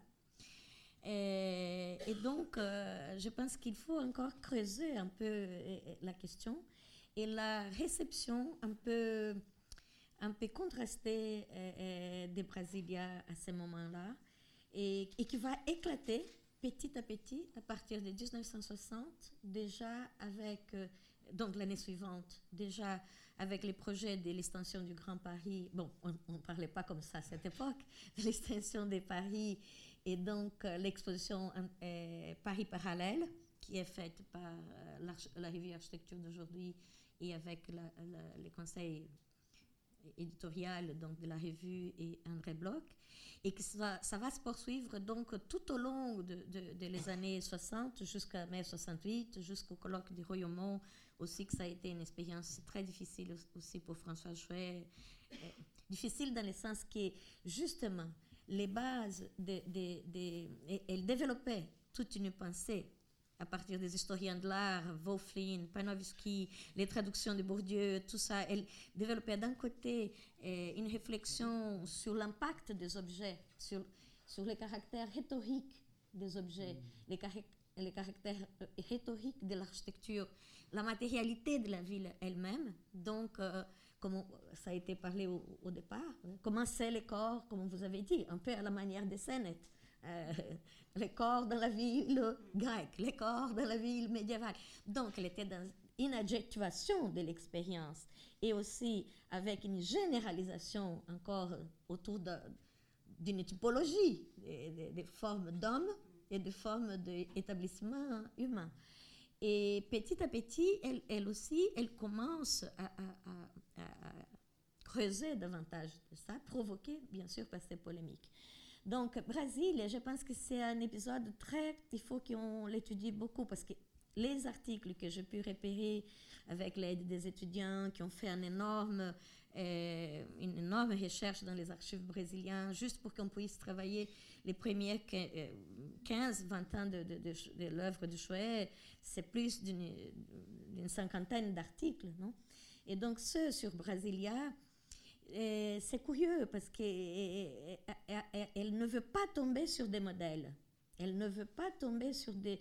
Elle, cherche un certain universalisme, mais d'une part, sa pensée est un mouvement, et, donc, et en ce sens, elle, elle, commence à réfléchir qu'éventuellement, ce qui sert au Brésil, donc nos villes nouvelles, la construction du Brésil, euh, peut-être aurait des qualités, on, peut en revenir, mais elles ne servent pas euh, pour la région Île-de-France, par exemple. Et donc, ce qui est intéressant, c'est ces mouvements continuels de, réflexion et de, comparaisons, mais qui gardent à l'horizon un commun, une terre commune, une expérience commune. Et, je pense que ça, euh, donc ce qui fait que parfois Françoise Chouet comprennent, peut-être, si on peut utiliser le mot comprendre, euh, ce qui se passe au Brésil. Parce que je ne sais pas si vous savez, pour nous, l'urbanisme, il fallait qu'on commence à la choisienne, savoir qu'est-ce qu'on entend par ces mots. Parce que nous, les Brésiliens, on conçoit des villes depuis le XVIe siècle. Donc, Brasilia a été une des villes dans les parcours des villes. Après Brasilia, on a fait déjà des centaines de villes. Et donc, ces points-là, François Chouet comprend et ne comprend pas. Parce qu'elle est trop euh, encore proche de la question de la matérialité de la ville. C'est-à-dire, elle pense euh, la ville en termes matériels. Comme beaucoup de personnes à ce moment-là, non seulement François Chouet, mais les Italiens, elle va penser du fait que, que Brasilia est une ville nouvelle, que Brasilia n'a pas d'histoire comme si l'histoire était inscrite dans quelque chose de tiers, dans une troisième dimension, comme si l'histoire pouvait être inscrite dans des objets. Donc, non seulement à ce moment-là, François Chouet est très structuraliste, mais elle est très matérialiste et elle est très visibiliste. Chose que peu à peu, je pense qu'elle nuance, elle, va trouver des nuances dans, sa pensée. Et, c'est pour ça que aussi je reviens en arrière, comme bonne choisienne, et j'ai dit que, en quelque sorte, euh, Crise je pense que vous avez raison, espacement a une grande importance, mais pas le livre lui-même. Je pense que c'est les concepts c'est les concepts. Et donc, c'est cette mise en relation et, et, qui peuvent les hommes établir avec les objets, avec les choses, avec leur corps, dans chaque situation précise. C'est ça que je pense qu'espacement, eh, vous avez tout à fait raison. Les concepts qu'elle est en train de penser à ce moment-là, je pense que c'est encore une question ouverte et d'extrême actualité parce que nous avons abandonné un peu ces défis euh, de se comporter un peu comme une pensée mouvante. Euh, parfois, on a reçu les, livres de François Jouet aussi d'une manière dogmatique, fermée, etc. Bon, je ne sais pas si je vous ai répondu quelque peu, mais je pense que j'étais déjà un peu longue. Je voudrais juste vous dire que j'ai étudié aussi avec Anatole Kopp. Donc, ah, ben certainement, on, s'est connus. oui. C'était mon directeur aussi d'études. moi aussi. Mais il ne recevait pas à la même heure. Non. Oui, vas-y Laurent. Oui, non, j'ai envie de dire par rapport à la, la fin, la mort euh, de la ville euh, et euh, l'émergence de l'urbain, c'est assez tôt présent en fait dans, la, dans, la, dans les écrits de, Françoise Choé. dans Le sens de la ville, par exemple, qui est un ouvrage de 66. 12, oui, 70. c'est déjà là. Et moi, je pense que c'est déjà là dans l'urbanisme utopie et réalité, parce que en attaquant l'urbanisme, euh, c'est la ville. il faut, il faut, je pense qu'il ne faut pas trop s'y tromper non plus. Euh, l'urbanisme n'est possible que parce qu'un discours d'objectivation, en quelque sorte, de la ville a été engagé. Euh, c'est toute l'histoire de son approche par les textes. Et tu as raison de parler de perte, parce que je, alors tu as dit tout à l'heure Thierry, et c'est exact, qu'il n'y a pas de nostalgie. C'est peut-être pas tout à fait. Il y a, donc c'est pas une anti-moderne, pour employer un terme, euh, parce qu'elle travaille beaucoup justement sur la modernité. Par contre, elle est extrêmement critique. Euh, alors, euh, la perte de, de, la ville, où c'est une perte permanente, sans fin. moi, j'aurais plutôt tendance à me demander pourquoi, malgré cette perte évidente, on continue à avoir ce totem. Et c'est peut-être dans cette question-là que je trouve qu'on peut maintenant avancer mais on est quand même dans un institut d'aménagement et d'urbanisme, donc ça existe encore tout ça. Hein. ça existe encore. Il y a encore des, gens qui agissent au nom de l'urbanisme. Il y a encore des lois. Il y a encore un. Donc, soit Choué, ce qu'elle dit est vrai, et il faut balayer tout ça pour faire des instituts euh, d'écologie et, de, et, autre chose. Et je vais reparler de la nature. Soit euh, on, soit on la prend pas au sérieux. Enfin, je, veux dire, euh, on peut aussi s'interroger sur l'impact d'une pensée critique une grande intellectuelle euh, française qui a traversé un demi-siècle, euh, sur le monde auquel elle s'est attaquée, qui est celui de la production urbaine, avec euh, bon, la façon dont la ville se, fabrique, et quel, quel désastre, sur les institutions aussi qui, qui, pilotent, sur tout un tas de, de, dimensions, si vous voulez, critiques, que peut-être elle a un peu...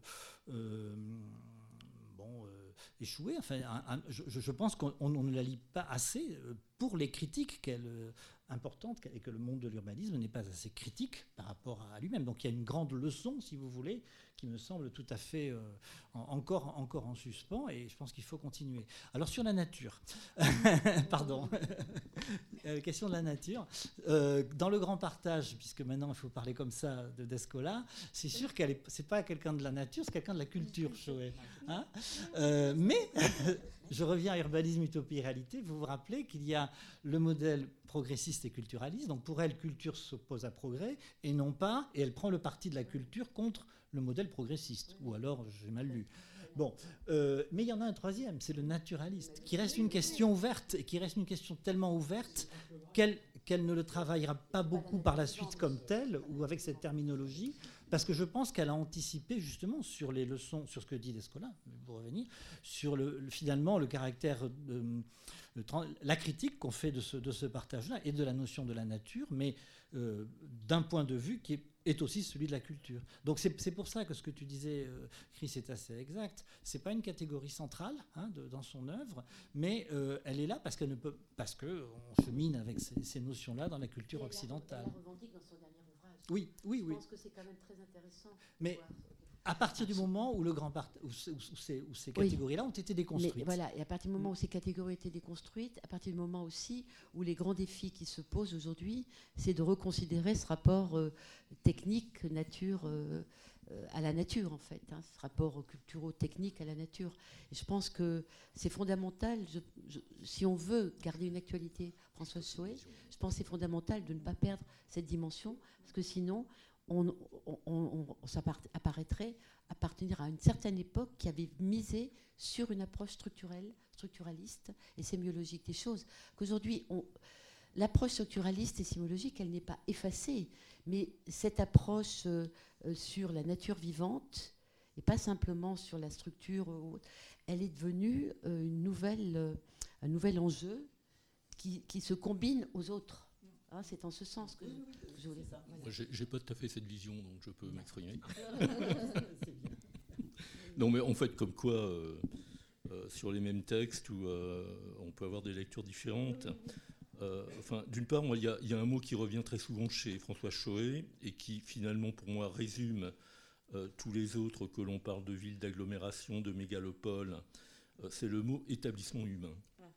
Bon, et je, moi, je, je, crois que, en fait, euh, c'est le mot qui, pour elle, euh, raconte les différentes, dans une, dans une compréhension historique, organisations, formes euh, spatiales, sociales, économiques des établissements urbains. Enfin, et, et, ce que je comprends, enfin, quand on travaille sur la révolution industrielle et, et, Haussmann comme le paradigme de l'adaptation de la ville à la révolution industrielle, euh, euh, c'est enfin la leçon, enfin ce qu'on discutait, puis euh, c'est que en quoi les mutations apportées par la révolution industrielle constituent un changement de paradigme. Enfin, c'est vraiment, enfin ça, c'est son introduction, qui font que la ville se pense autrement, en système, en réseau. Bon, et, d'où son travail, par exemple, avec Gabriel Dupuis sur la question de l'urbanisme en réseau. Mm-hmm. Et enfin, alors, bon, moi, j'ai pas reconnaissance, euh, je dirais, théorique, mais bon, je vois à peu près euh, ce qu'est le courant structuraliste, mais euh, je, je vais pas, si vous voulez, je crois pas que ça, je crois pas que c'est un intérêt aujourd'hui de dire il faut polémiquer contre le structuralisme, parce que on a, a essayé de travailler avec trois autres personnes, Macron, Rafadjou, Saint-Vincent, sur la question du Grand Paris. On a fait, on a fait deux, trois textes avec Choé, bon, qui, qui, sont jamais sortis.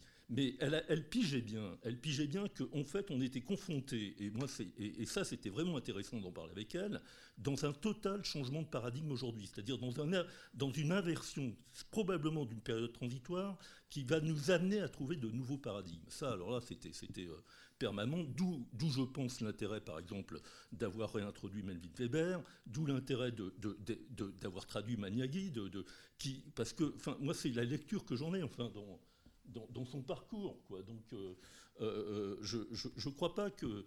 je crois pas que ça. Enfin, j'ai relu l'introduction qu'elle fait hier soir au, catalogue sur la ville de l'expo de Beaubourg.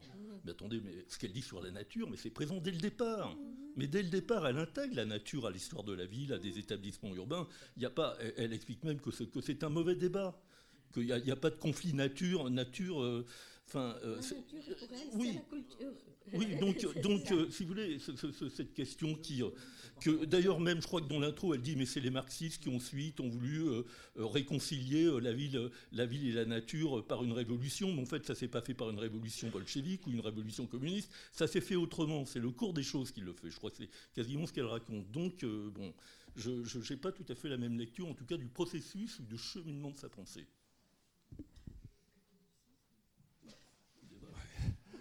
Voilà, donc bah, écoutez, euh, qui veut prendre la parole pour nous raconter soit sa rencontre avec François Chouet, soit sa lecture, soit une question ou une objection, une critique de ce qu'a dit par exemple Bernard, pardon, euh, ou un autre. Non, c'est le courant écolo qui oui.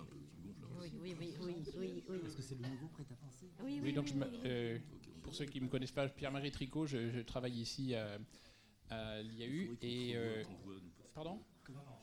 C'est pas en ce moment.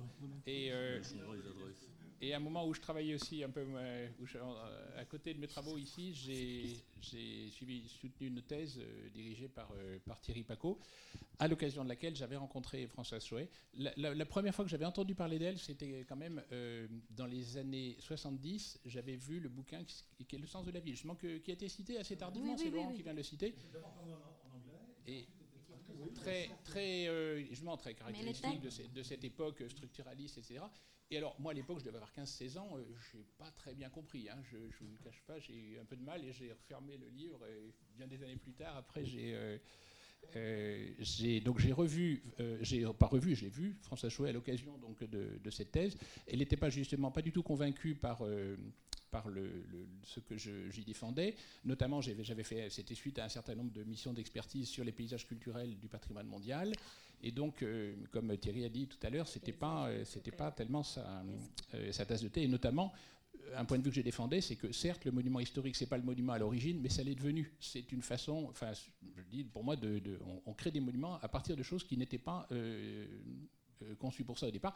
Et évidemment, avec la nature, la nature, elle n'est pas faite au départ pour être un monument. Et on en a fait, on en a fait un monument. Et ça devient quand même, ça prend un certain nombre de valeurs. Bon, ça ne l'avait pas convaincu, ça ne m'a pas empêché, moi, de, la citer aussi et de lui les reconnaître euh, beaucoup. Mais il y a une autre chose où j'étais tout à fait sur la même longueur d'onde qu'elle. Et ça, c'est à travers une autre personne que je voudrais citer. C'est un, architecte euh, des monuments historiques avec qui j'avais, chez qui j'avais fait mes premières armes, mais qui n'était pas seulement un monument historique, c'était Pierre Prunet, qui était un disciple de Froidevaux, et donc euh, de cette euh, génération d'architectes qui étaient euh, à la fois, enfin qui étaient vraiment des modernes, qui voulaient et donc, il, évidemment, vous connaissez toutes les, toutes les controverses, les théories qu'il y a eu sur le patrimoine, la restauration, Char de Venise, etc. Et Pierre Prunet disait Moi, j'aime beaucoup les théories, j'en ai même plusieurs, comme ça, j'en change quand, quand, il faut. les doctrines, etc. Et, et, ça répondait, et en fait, je sais qu'il s'entendait très bien avec Françoise Chouet, ils se connaissaient, et elle le dit beaucoup, alors ça, je ne sais plus où, mais je, je sais que elle défend beaucoup le cas par cas en disant euh, justement ce, qui, ce, que moi j'aime beaucoup chez elle, c'est que c'est une théoricienne, mais qu'en même temps, elle n'est jamais dans une théorie figée que ce qu'elle euh, que ce qu'elle euh, justement dit. Pardon? Voilà. Et donc ça c'est le, le, cas par cas. Et pour moi, c'est quelque chose qui m'a toujours guidé dans, dans ma pratique professionnelle. Et voilà, bon, oui, le,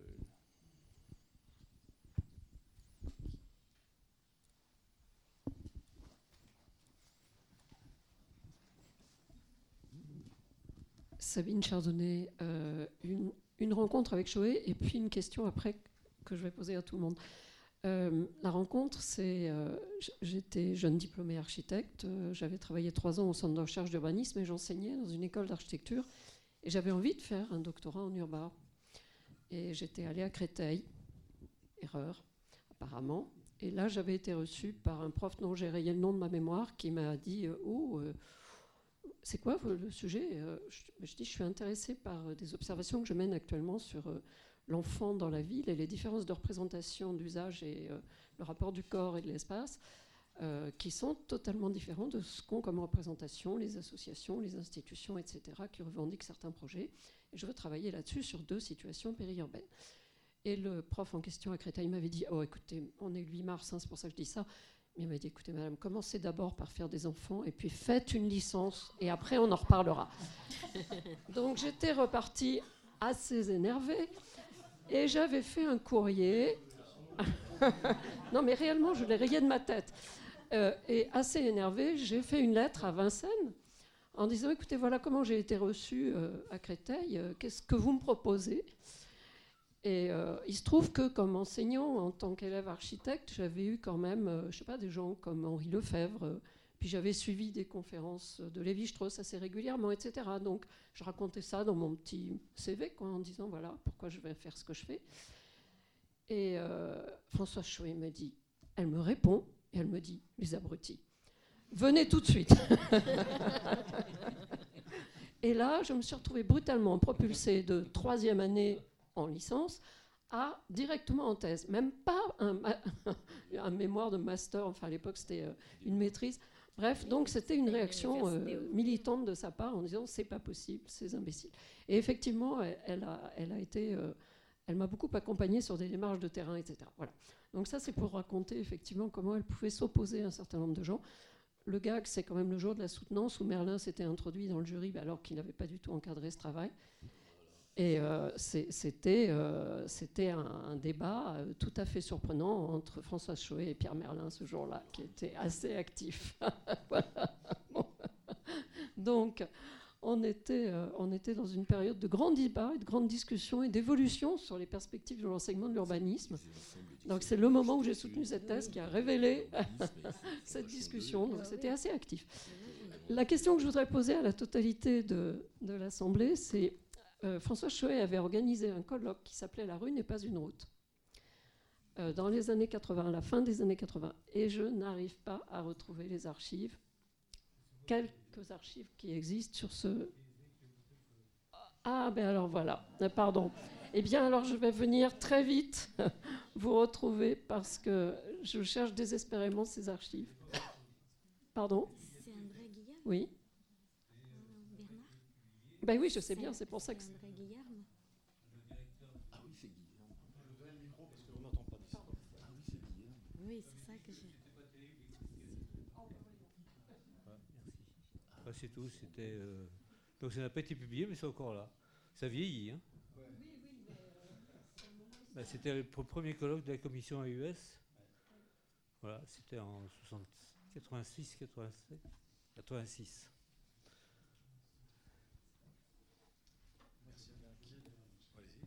Moi, je veux bien dire un mot à la suite de ce que vous venez de dire. Donc, moi, je m'appelle Xavier Guillot, j'ai été étudiant euh, et j'ai fait aussi ma thèse avec Françoise Choé.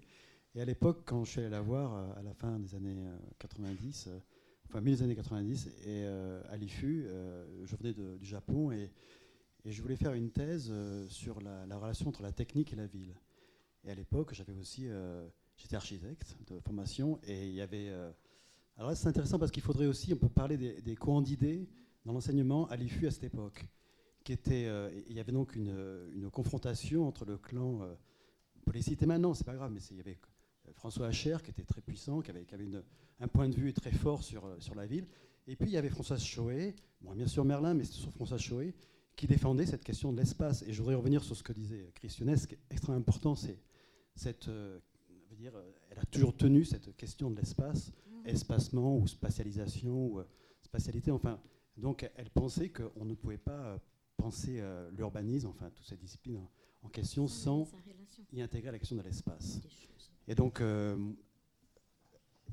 je vais raconter une petite histoire parce que je suis le traducteur de Melvin Weber pour donc je suis la personne qui a fait un DEA à l'époque à France Chauvet, et comme je m'intéressais à la question de la technique et de la ville, il m'a dit il faut aller voir Melvin Weber. Donc euh, j'ai traduit ce texte, je suis allé à Berkeley, j'ai rencontré Melvin Weber, et, euh, au fond, euh, là aussi, c'est un trait de caractère de François Chauvet, c'est que après avoir traduit ce texte, après l'avoir publié, après avoir étudié cet auteur, elle en a trouvé les limites très rapidement, précisément parce qu'il ne parlait pas d'espace la question de l'espace n'était pas suffisamment traitée par rapport aux faits techniques. Et c'est là qu'après, on a, on a évolué vers d'autres terrains. Mais euh, c'est ça la leçon, à mon avis, c'est cette capacité de remise en question perpétuelle d'un objet, d'une question et des savoirs acquis. Et aujourd'hui, euh, bon, voilà, j'ai évolué vers d'autres questions et ce qui nous rapproche, c'est la question de la ruralité. Voilà, voilà. Et euh, je la rencontre régulièrement et on parle donc euh, de cette question du territoire. et, euh, et cette question de, de qu'est-ce que c'est qu'aujourd'hui cet héritage, enfin, de, de, la ruralité, est une question qui nous réunit. Donc très grande, je dirais, versatilité, comme on peut dire en anglais, sur, sur les questions de, de l'espace. Merci beaucoup. Et c'est vrai qu'il y a un texte très important d'elle qui s'appelle La non-ville et la non-campagne, publié dans un recueil euh, de, de prospectives. Et puis en ce moment même, elle continue évidemment à travailler, je vous le signale. Hein. Elle ne vient pas aujourd'hui, mais ça ne veut pas dire qu'elle a abandonné la lecture et la polémique et l'écriture. Guy. Oui, moi, au-delà de la complexité de la pensée, ce qui m'intéresse toujours, c'est la richesse des êtres. Alors moi, j'ai deux, un peu anecdotiques, mais deux expériences, si j'ose dire, avec François Choet. La première, alors c'était une réunion certainement très, très technique au Conseil des universités, je ne sais pas trop quoi. Bon, on parle justement du dictionnaire de l'urbanisme. Et il n'y a pas deux êtres plus antinomiques à cet égard que Pierre Merlin et François Choet, quand même. Enfin, on se demande comment euh, euh, ils ont pu s'associer. Elle me le disait d'ailleurs, moi je ne sais pas. Et je voudrais qu'on fasse d'ailleurs euh, une, revue critique en quelque sorte des notices qui ont été rédigées et et par, l'un et par l'autre pour voir comment se fait la différence. Et ça me rappelle, alors, bon, excusez-moi d'être très personnel dans l'anecdote, mais ça me rappelle, j'ai eu en Cannes, il y a bien, il y a bien plus longtemps encore, bon, quelqu'un qui est aussi célèbre à la limite que Pierre Merlin et François Choët, c'était, c'était, c'était garde. Alors, la garde et Michard. Alors, la garde, était, la, garde était à Louis le Grand et Michard était à Henri IV. Alors, on se demandait, quand on regardait les notes, parce qu'on on les piégeait sur les notes, qui avait rédigé l'autre, parce qu'aucun ne se souvenait de la note, finalement, qu'on était en train de lire. Bon, mais ça me rappelle un petit peu ça. Bon. Alors, deuxième chose plus sérieuse, j'ai demandé à François Choët, je revenais des, États-Unis, et on voulait faire un des numéros de Ville en parallèle sur Paris-New York. Et euh, bon, alors j'ai été très fasciné finalement par, par ce que la, culture urbaine de New York pouvait donner, en fait, que ce soit le, que ce soit le MoMA, que ce soit le Met, que ce soit Times Square, etc. Enfin bon, ça me fascinait.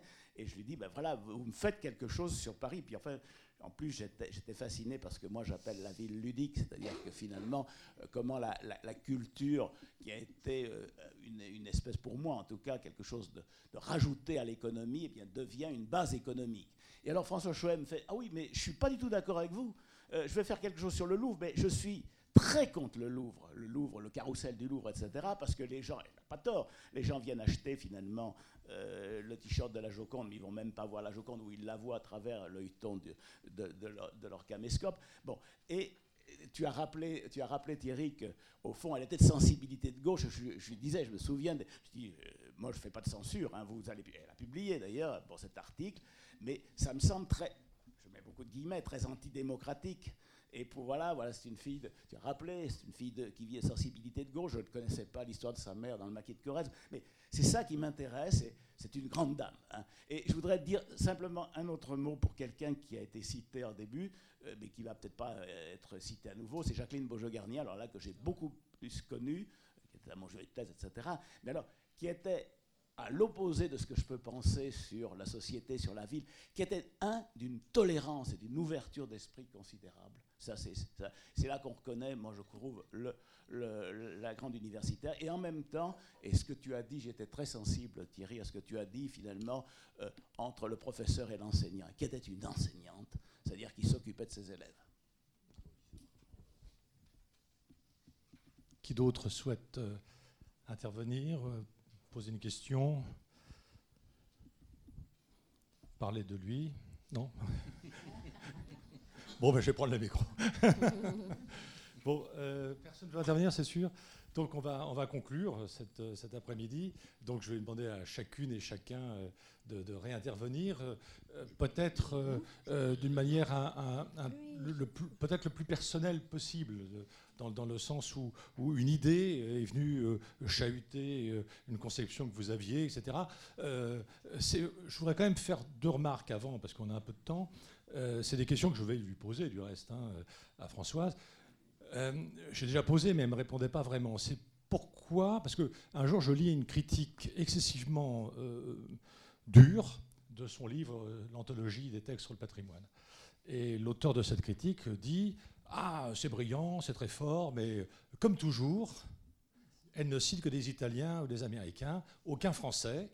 Et l'auteur de cette critique dit pourtant en France, euh, sur le patrimoine, on a François Loyer, on a Jean-François Legnaud, on a Dominique Poulot. Enfin, il, cite cet homme, c'est un homme. Il cite toute une série d'auteurs euh, qui ont effectivement contribué euh, à enrichir la réflexion sur le patrimoine. Et donc là, je, m'en suis rendu compte et je réfléchissais au 8 mars.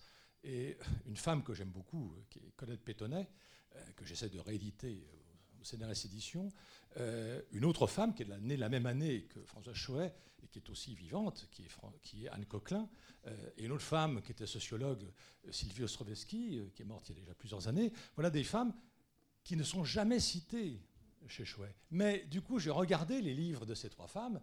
Aucune ne cite les quatre autres.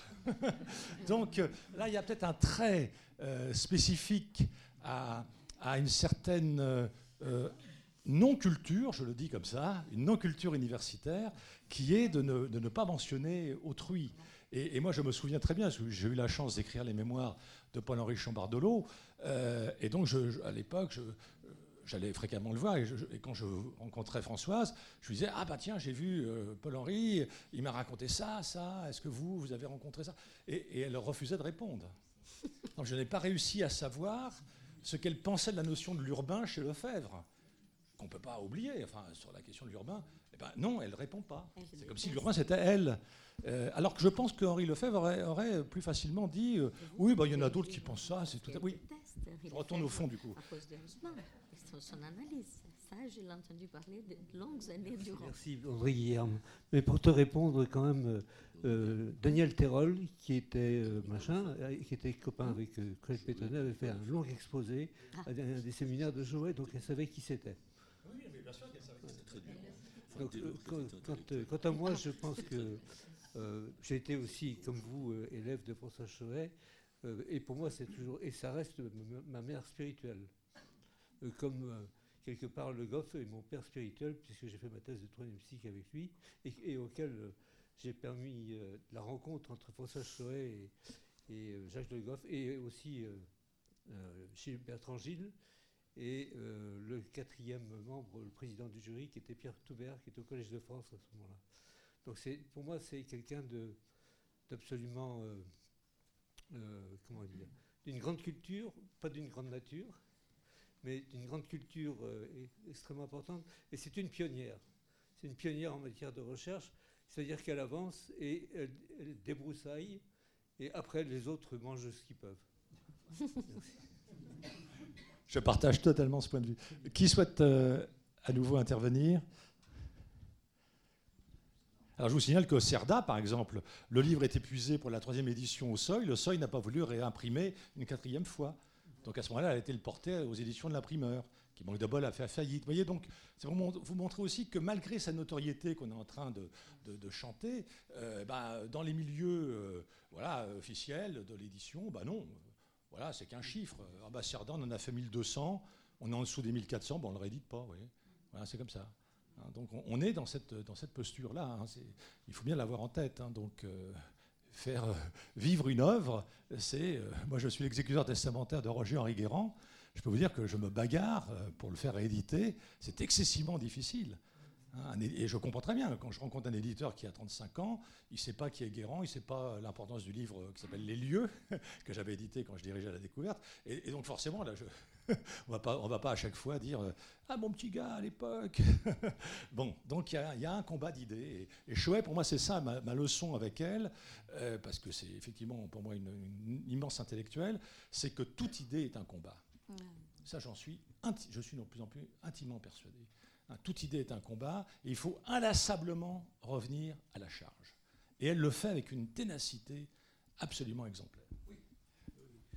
Euh, non, je, voudrais intervenir pour euh, donner deux sujets d'actualité qui renvoient à des, euh, à des textes de François Chouet qui ont été évoqués. Le premier, c'est sur la question du passage de la ville à l'urbain, ou mmh. est-ce que la ville existe encore ou pas. Mmh. Nous sommes à l'ère du Grand Paris. Mmh finalement, l'agglomération parisienne, 10 millions d'habitants, c'est des Parisiens ou c'est pas des Parisiens? Est-ce que c'est de l'urbain? Oui, bien sûr, parce que est-ce qu'on fait la différence entre Savigny-le-Temple et Juvisy? C'est des lotissements qui se touchent. mais dedans, il y a bien quelque chose qui s'appelle Paris, ville de Paris. Donc, est-ce que la ville, c'est quelque chose qui est dans la tête, ou dans la gouvernance, ou dans l'histoire? 17% d'une, d'un urbain. Euh, donc, il y a une résistance de la ville euh, face à l'urbain. Mais est-ce que c'est une bonne chose ou une mauvaise? Voilà un sujet d'actualité auquel renvoient les textes de François Chouet. La deuxième, le deuxième sujet, c'est la manière de faire la ville aujourd'hui, de produire ce qu'on appelle les écoquartiers. Alors évidemment, quand euh, François Chouet écrit à propos des modèles, des deux modèles, classe les cités-jardins dans le modèle culturaliste, et il y a la nature dedans, mmh. évidemment. Or, la filiation des cités-jardins avec les écoquartiers euh, est plutôt simple à faire. Donc, est-ce que les écoquartiers et la ville durable sont des héritiers du modèle culturaliste? Certains disent non, non, non, c'est la troisième voie, c'est Kadhafi. Il y a une troisième voie qui est, la ville durable. Euh, donc, euh, voilà un autre débat d'actualité auquel François Chouet s'invite d'office. Pour la petite histoire, puisqu'on a encore 2-3 minutes, euh, sur l'UNESCO, comme disait euh, Margaretha, effectivement, c'est André Guton, qui est un de ses grands-oncles, qui était membre, l'architecte représentant la France à l'UNESCO, ah, qui à un moment donné a séché, a, a, quitté cette fonction et a conseillé qu'on prenne euh, sa jeune parente, François Chouet. Hein, de la même manière que si vous êtes euh, cinéphile, ce que j'espère, euh, dans cette salle, eh bien, vous pouvez entrevoir François Choa dans un rôle ah. tout petit, dans le film de Jacques Baratier, qui s'appelle euh, La décharge, qui n'a pas eu de succès, qui est ressorti sous le titre La ville bidon, avec une chanson de Claude Nougaro qui a, permis au film d'être beaucoup plus connu. Eh euh, et, là, vous, voyez le film. Alors, j'ai eu le, plaisir, de, de, comme je choisis d'image de ville à Aix-en-Provence, d'avoir la copie de ce film. Donc, je lui ai montré. Elle s'en souvenait plus du tout. Puis, euh, la mémoire est revenue et elle m'a raconté plein d'anecdotes sur le tournage, etc. Mais ce qu'elle ne sait pas, c'est ce que je vais vous dire maintenant, c'est que j'avais aussi longuement interviewé Jacques Baratier. Et je lui ai dit, vous avez, euh, vous avez filmé François Chouet. Il dit, oui, oui, c'est une cousine, etc. Et voilà, j'ai presque tout coupé parce que euh, elle, avait tout un discours qui n'allait pas du tout avec euh, le ton un peu de farce, si vous voulez, de, ce film. Euh, vous voyez, ce film, il est remarquable. Hein, il y a cette magnifique Bernadette Lafont qui, joue le rôle principal, avec, avec surtout du billard. Qui, Et puis c'est Créteil. Et on peut dire qu'ils sont devant la maquette de Créteil. Et ils sont devant la maquette de Créteil. on est aussi dans la ville. Dans la... C'est extraordinaire parce qu'ils jouent chacun un, contre-rôle. Hein, et, celui qui joue l'architecte, euh, c'est Pierre Schaeffer. Hein. donc du coup, c'est assez amusant de, voir comment chacun. Alors ça, il joue très très bien. Hein. Pour l'architecte de l'époque, aujourd'hui, je crois qu'ils sont plus comme ça. C'est-à-dire que plein de, mots euh, poétiques, un peu à la, à la Émile Ayo, Mais, mais pour, alors, et quand même, il y a une blague très bonne dans le. Je m'excuse auprès des sociologues qui sont dans la salle, mais il y a une blague très bonne dans ce film. C'est que le maire de Créteil, qui veut faire Créteil nouveau, qui n'y arrive pas parce qu'il est gêné par une décharge, d'où le titre du film, et puis à côté de ça par un foyer Sonacotra qui fait tâche, et il dit euh, il faut détruire le foyer Sonacotra. Alors ses conseillers disent non, monsieur le maire, vous allez avoir toute la population contre vous, euh, le Parti communiste, le PS, tout ça. Qu'est-ce qu'on va faire Qu'est-ce qu'on va faire? Et le maire a une idée, il dit ah ben j'ai trouvé, on va engager un sociologue. Alors effectivement, le sociologue, certainement d'extrême gauche, fait une enquête, il dit c'est inadmissible de loger des gens comme ça dans une telle promiscuité, donc le bâtiment est démoli. Quelle est la date du film? 74 euh, Non, c'est 60, 77, 78. Y a-t-il d'autres euh, remarques? Alors vas-y, un mot, ceux qui veulent dire un mot. Euh, voilà, Chris. Eh bien, un mot, c'est pour dire que pour moi, vraiment, et je trouve que cet après-midi le, montre, je trouve évidemment c'est une, une femme de très grande envergure, extrêmement paradoxale selon moi, euh, qui, euh, qui justement euh, a, dans, dans, ces paradoxes, et même, je trouve, quand on lit les textes qui font, qui font, et puis dans l'évolution de, de, de, son, de finalement de, de ses travaux, elle, elle pointe vraiment les, les questions qui, qui d'une certaine manière, sont déterminantes en termes de, mémoire, mais, mais aussi, euh, je trouve que c'est là où c'est très très paradoxal. Je trouve que elle, dans, sa façon d'être, euh, elle marquait beaucoup d'assurance, voire, voire euh, de dureté hein, dans, ses, dans ses, certains propos. Et en même temps, je trouve que quelque part, elle manifeste l'importance du doute. C'est-à-dire que pour moi, c'est une très grande intellectuelle parce qu'elle est vraiment capable de douter et que et je pense qu'elle-même, dans sa façon d'avancer, quelque part elle-même, elle manifeste les limites de ce qu'elle avait posé quelque part avant. Et c'est ce que je trouve formidable personnellement.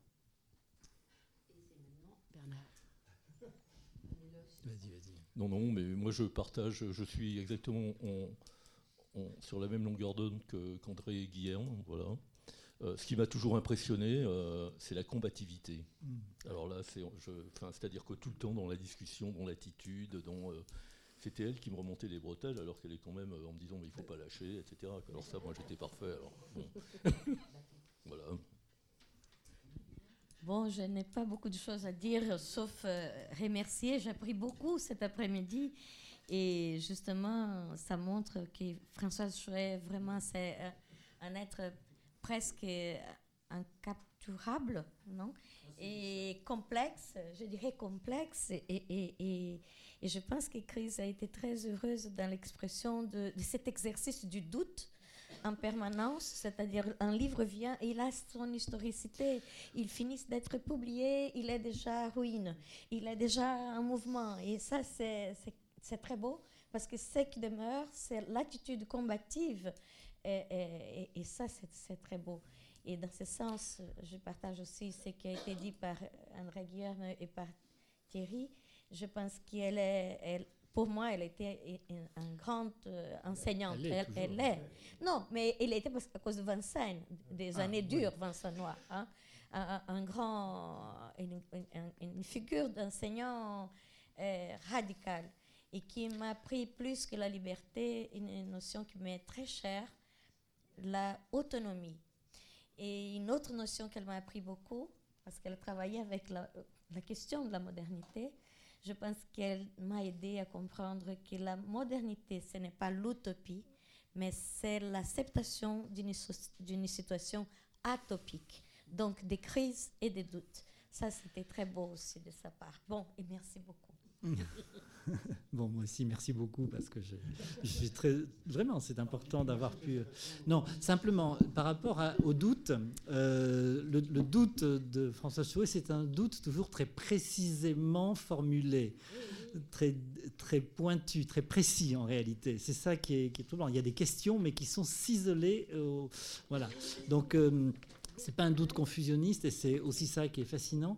Euh, alors, il y a beaucoup d'étudiants euh, dans, la salle, donc je voudrais dire que euh, vous pouvez évidemment lire les textes de Chouet, mais aussi les textes qu'elle a donné à lire. Donc, c'est une passeuse de, textes et, je pense que dans les alors écoles d'urbanisme, instituts d'urbanisme, etc., où quelquefois on, est quelques-uns à, regretter un certain euh, euh, manque d'esprit critique ou de réflexion théorique. Bon, elle, nous conduit sur ces chemins-là. Euh, on a l'occasion de dire aujourd'hui, de, s'en exprimer un petit peu. on, a quelqu'un de, très, très, très solide voilà, dans la littérature qui nous est très proche. Et ça vaut la peine d'engager. Alors, donc, faut d'abord, je pense, euh, considérer tous ces textes qu'elle a mis à disposition. Et euh, voilà, je pense que c'est très important.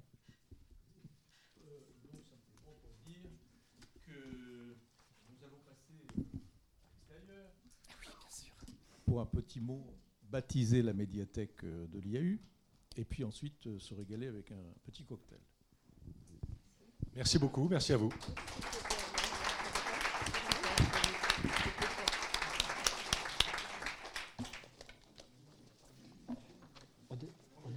copie du dernier mail de Brigitte. Oui. On a été en copie commune. Ah, oui, oui, oui, oui. parce que moi, je me suis quand même beaucoup intéressé à Serda. Il y a encore des zones d'ombre dans ma tête. Mais, mais moi, ce que je peux dire de personne, euh, il faudrait que je me mette sérieusement à la traduction de, des autres textes. Oui, alors, donc tu connais pas. euh, Mais je les connais très bien, bien sûr. Comment il s'appelle euh, Albert euh, Escuche Bien sûr, je connais tous les Espagnols qui travaillent là-dessus. Escuche, c'est un très très bon copain. D'accord. Alors lui m'a m'a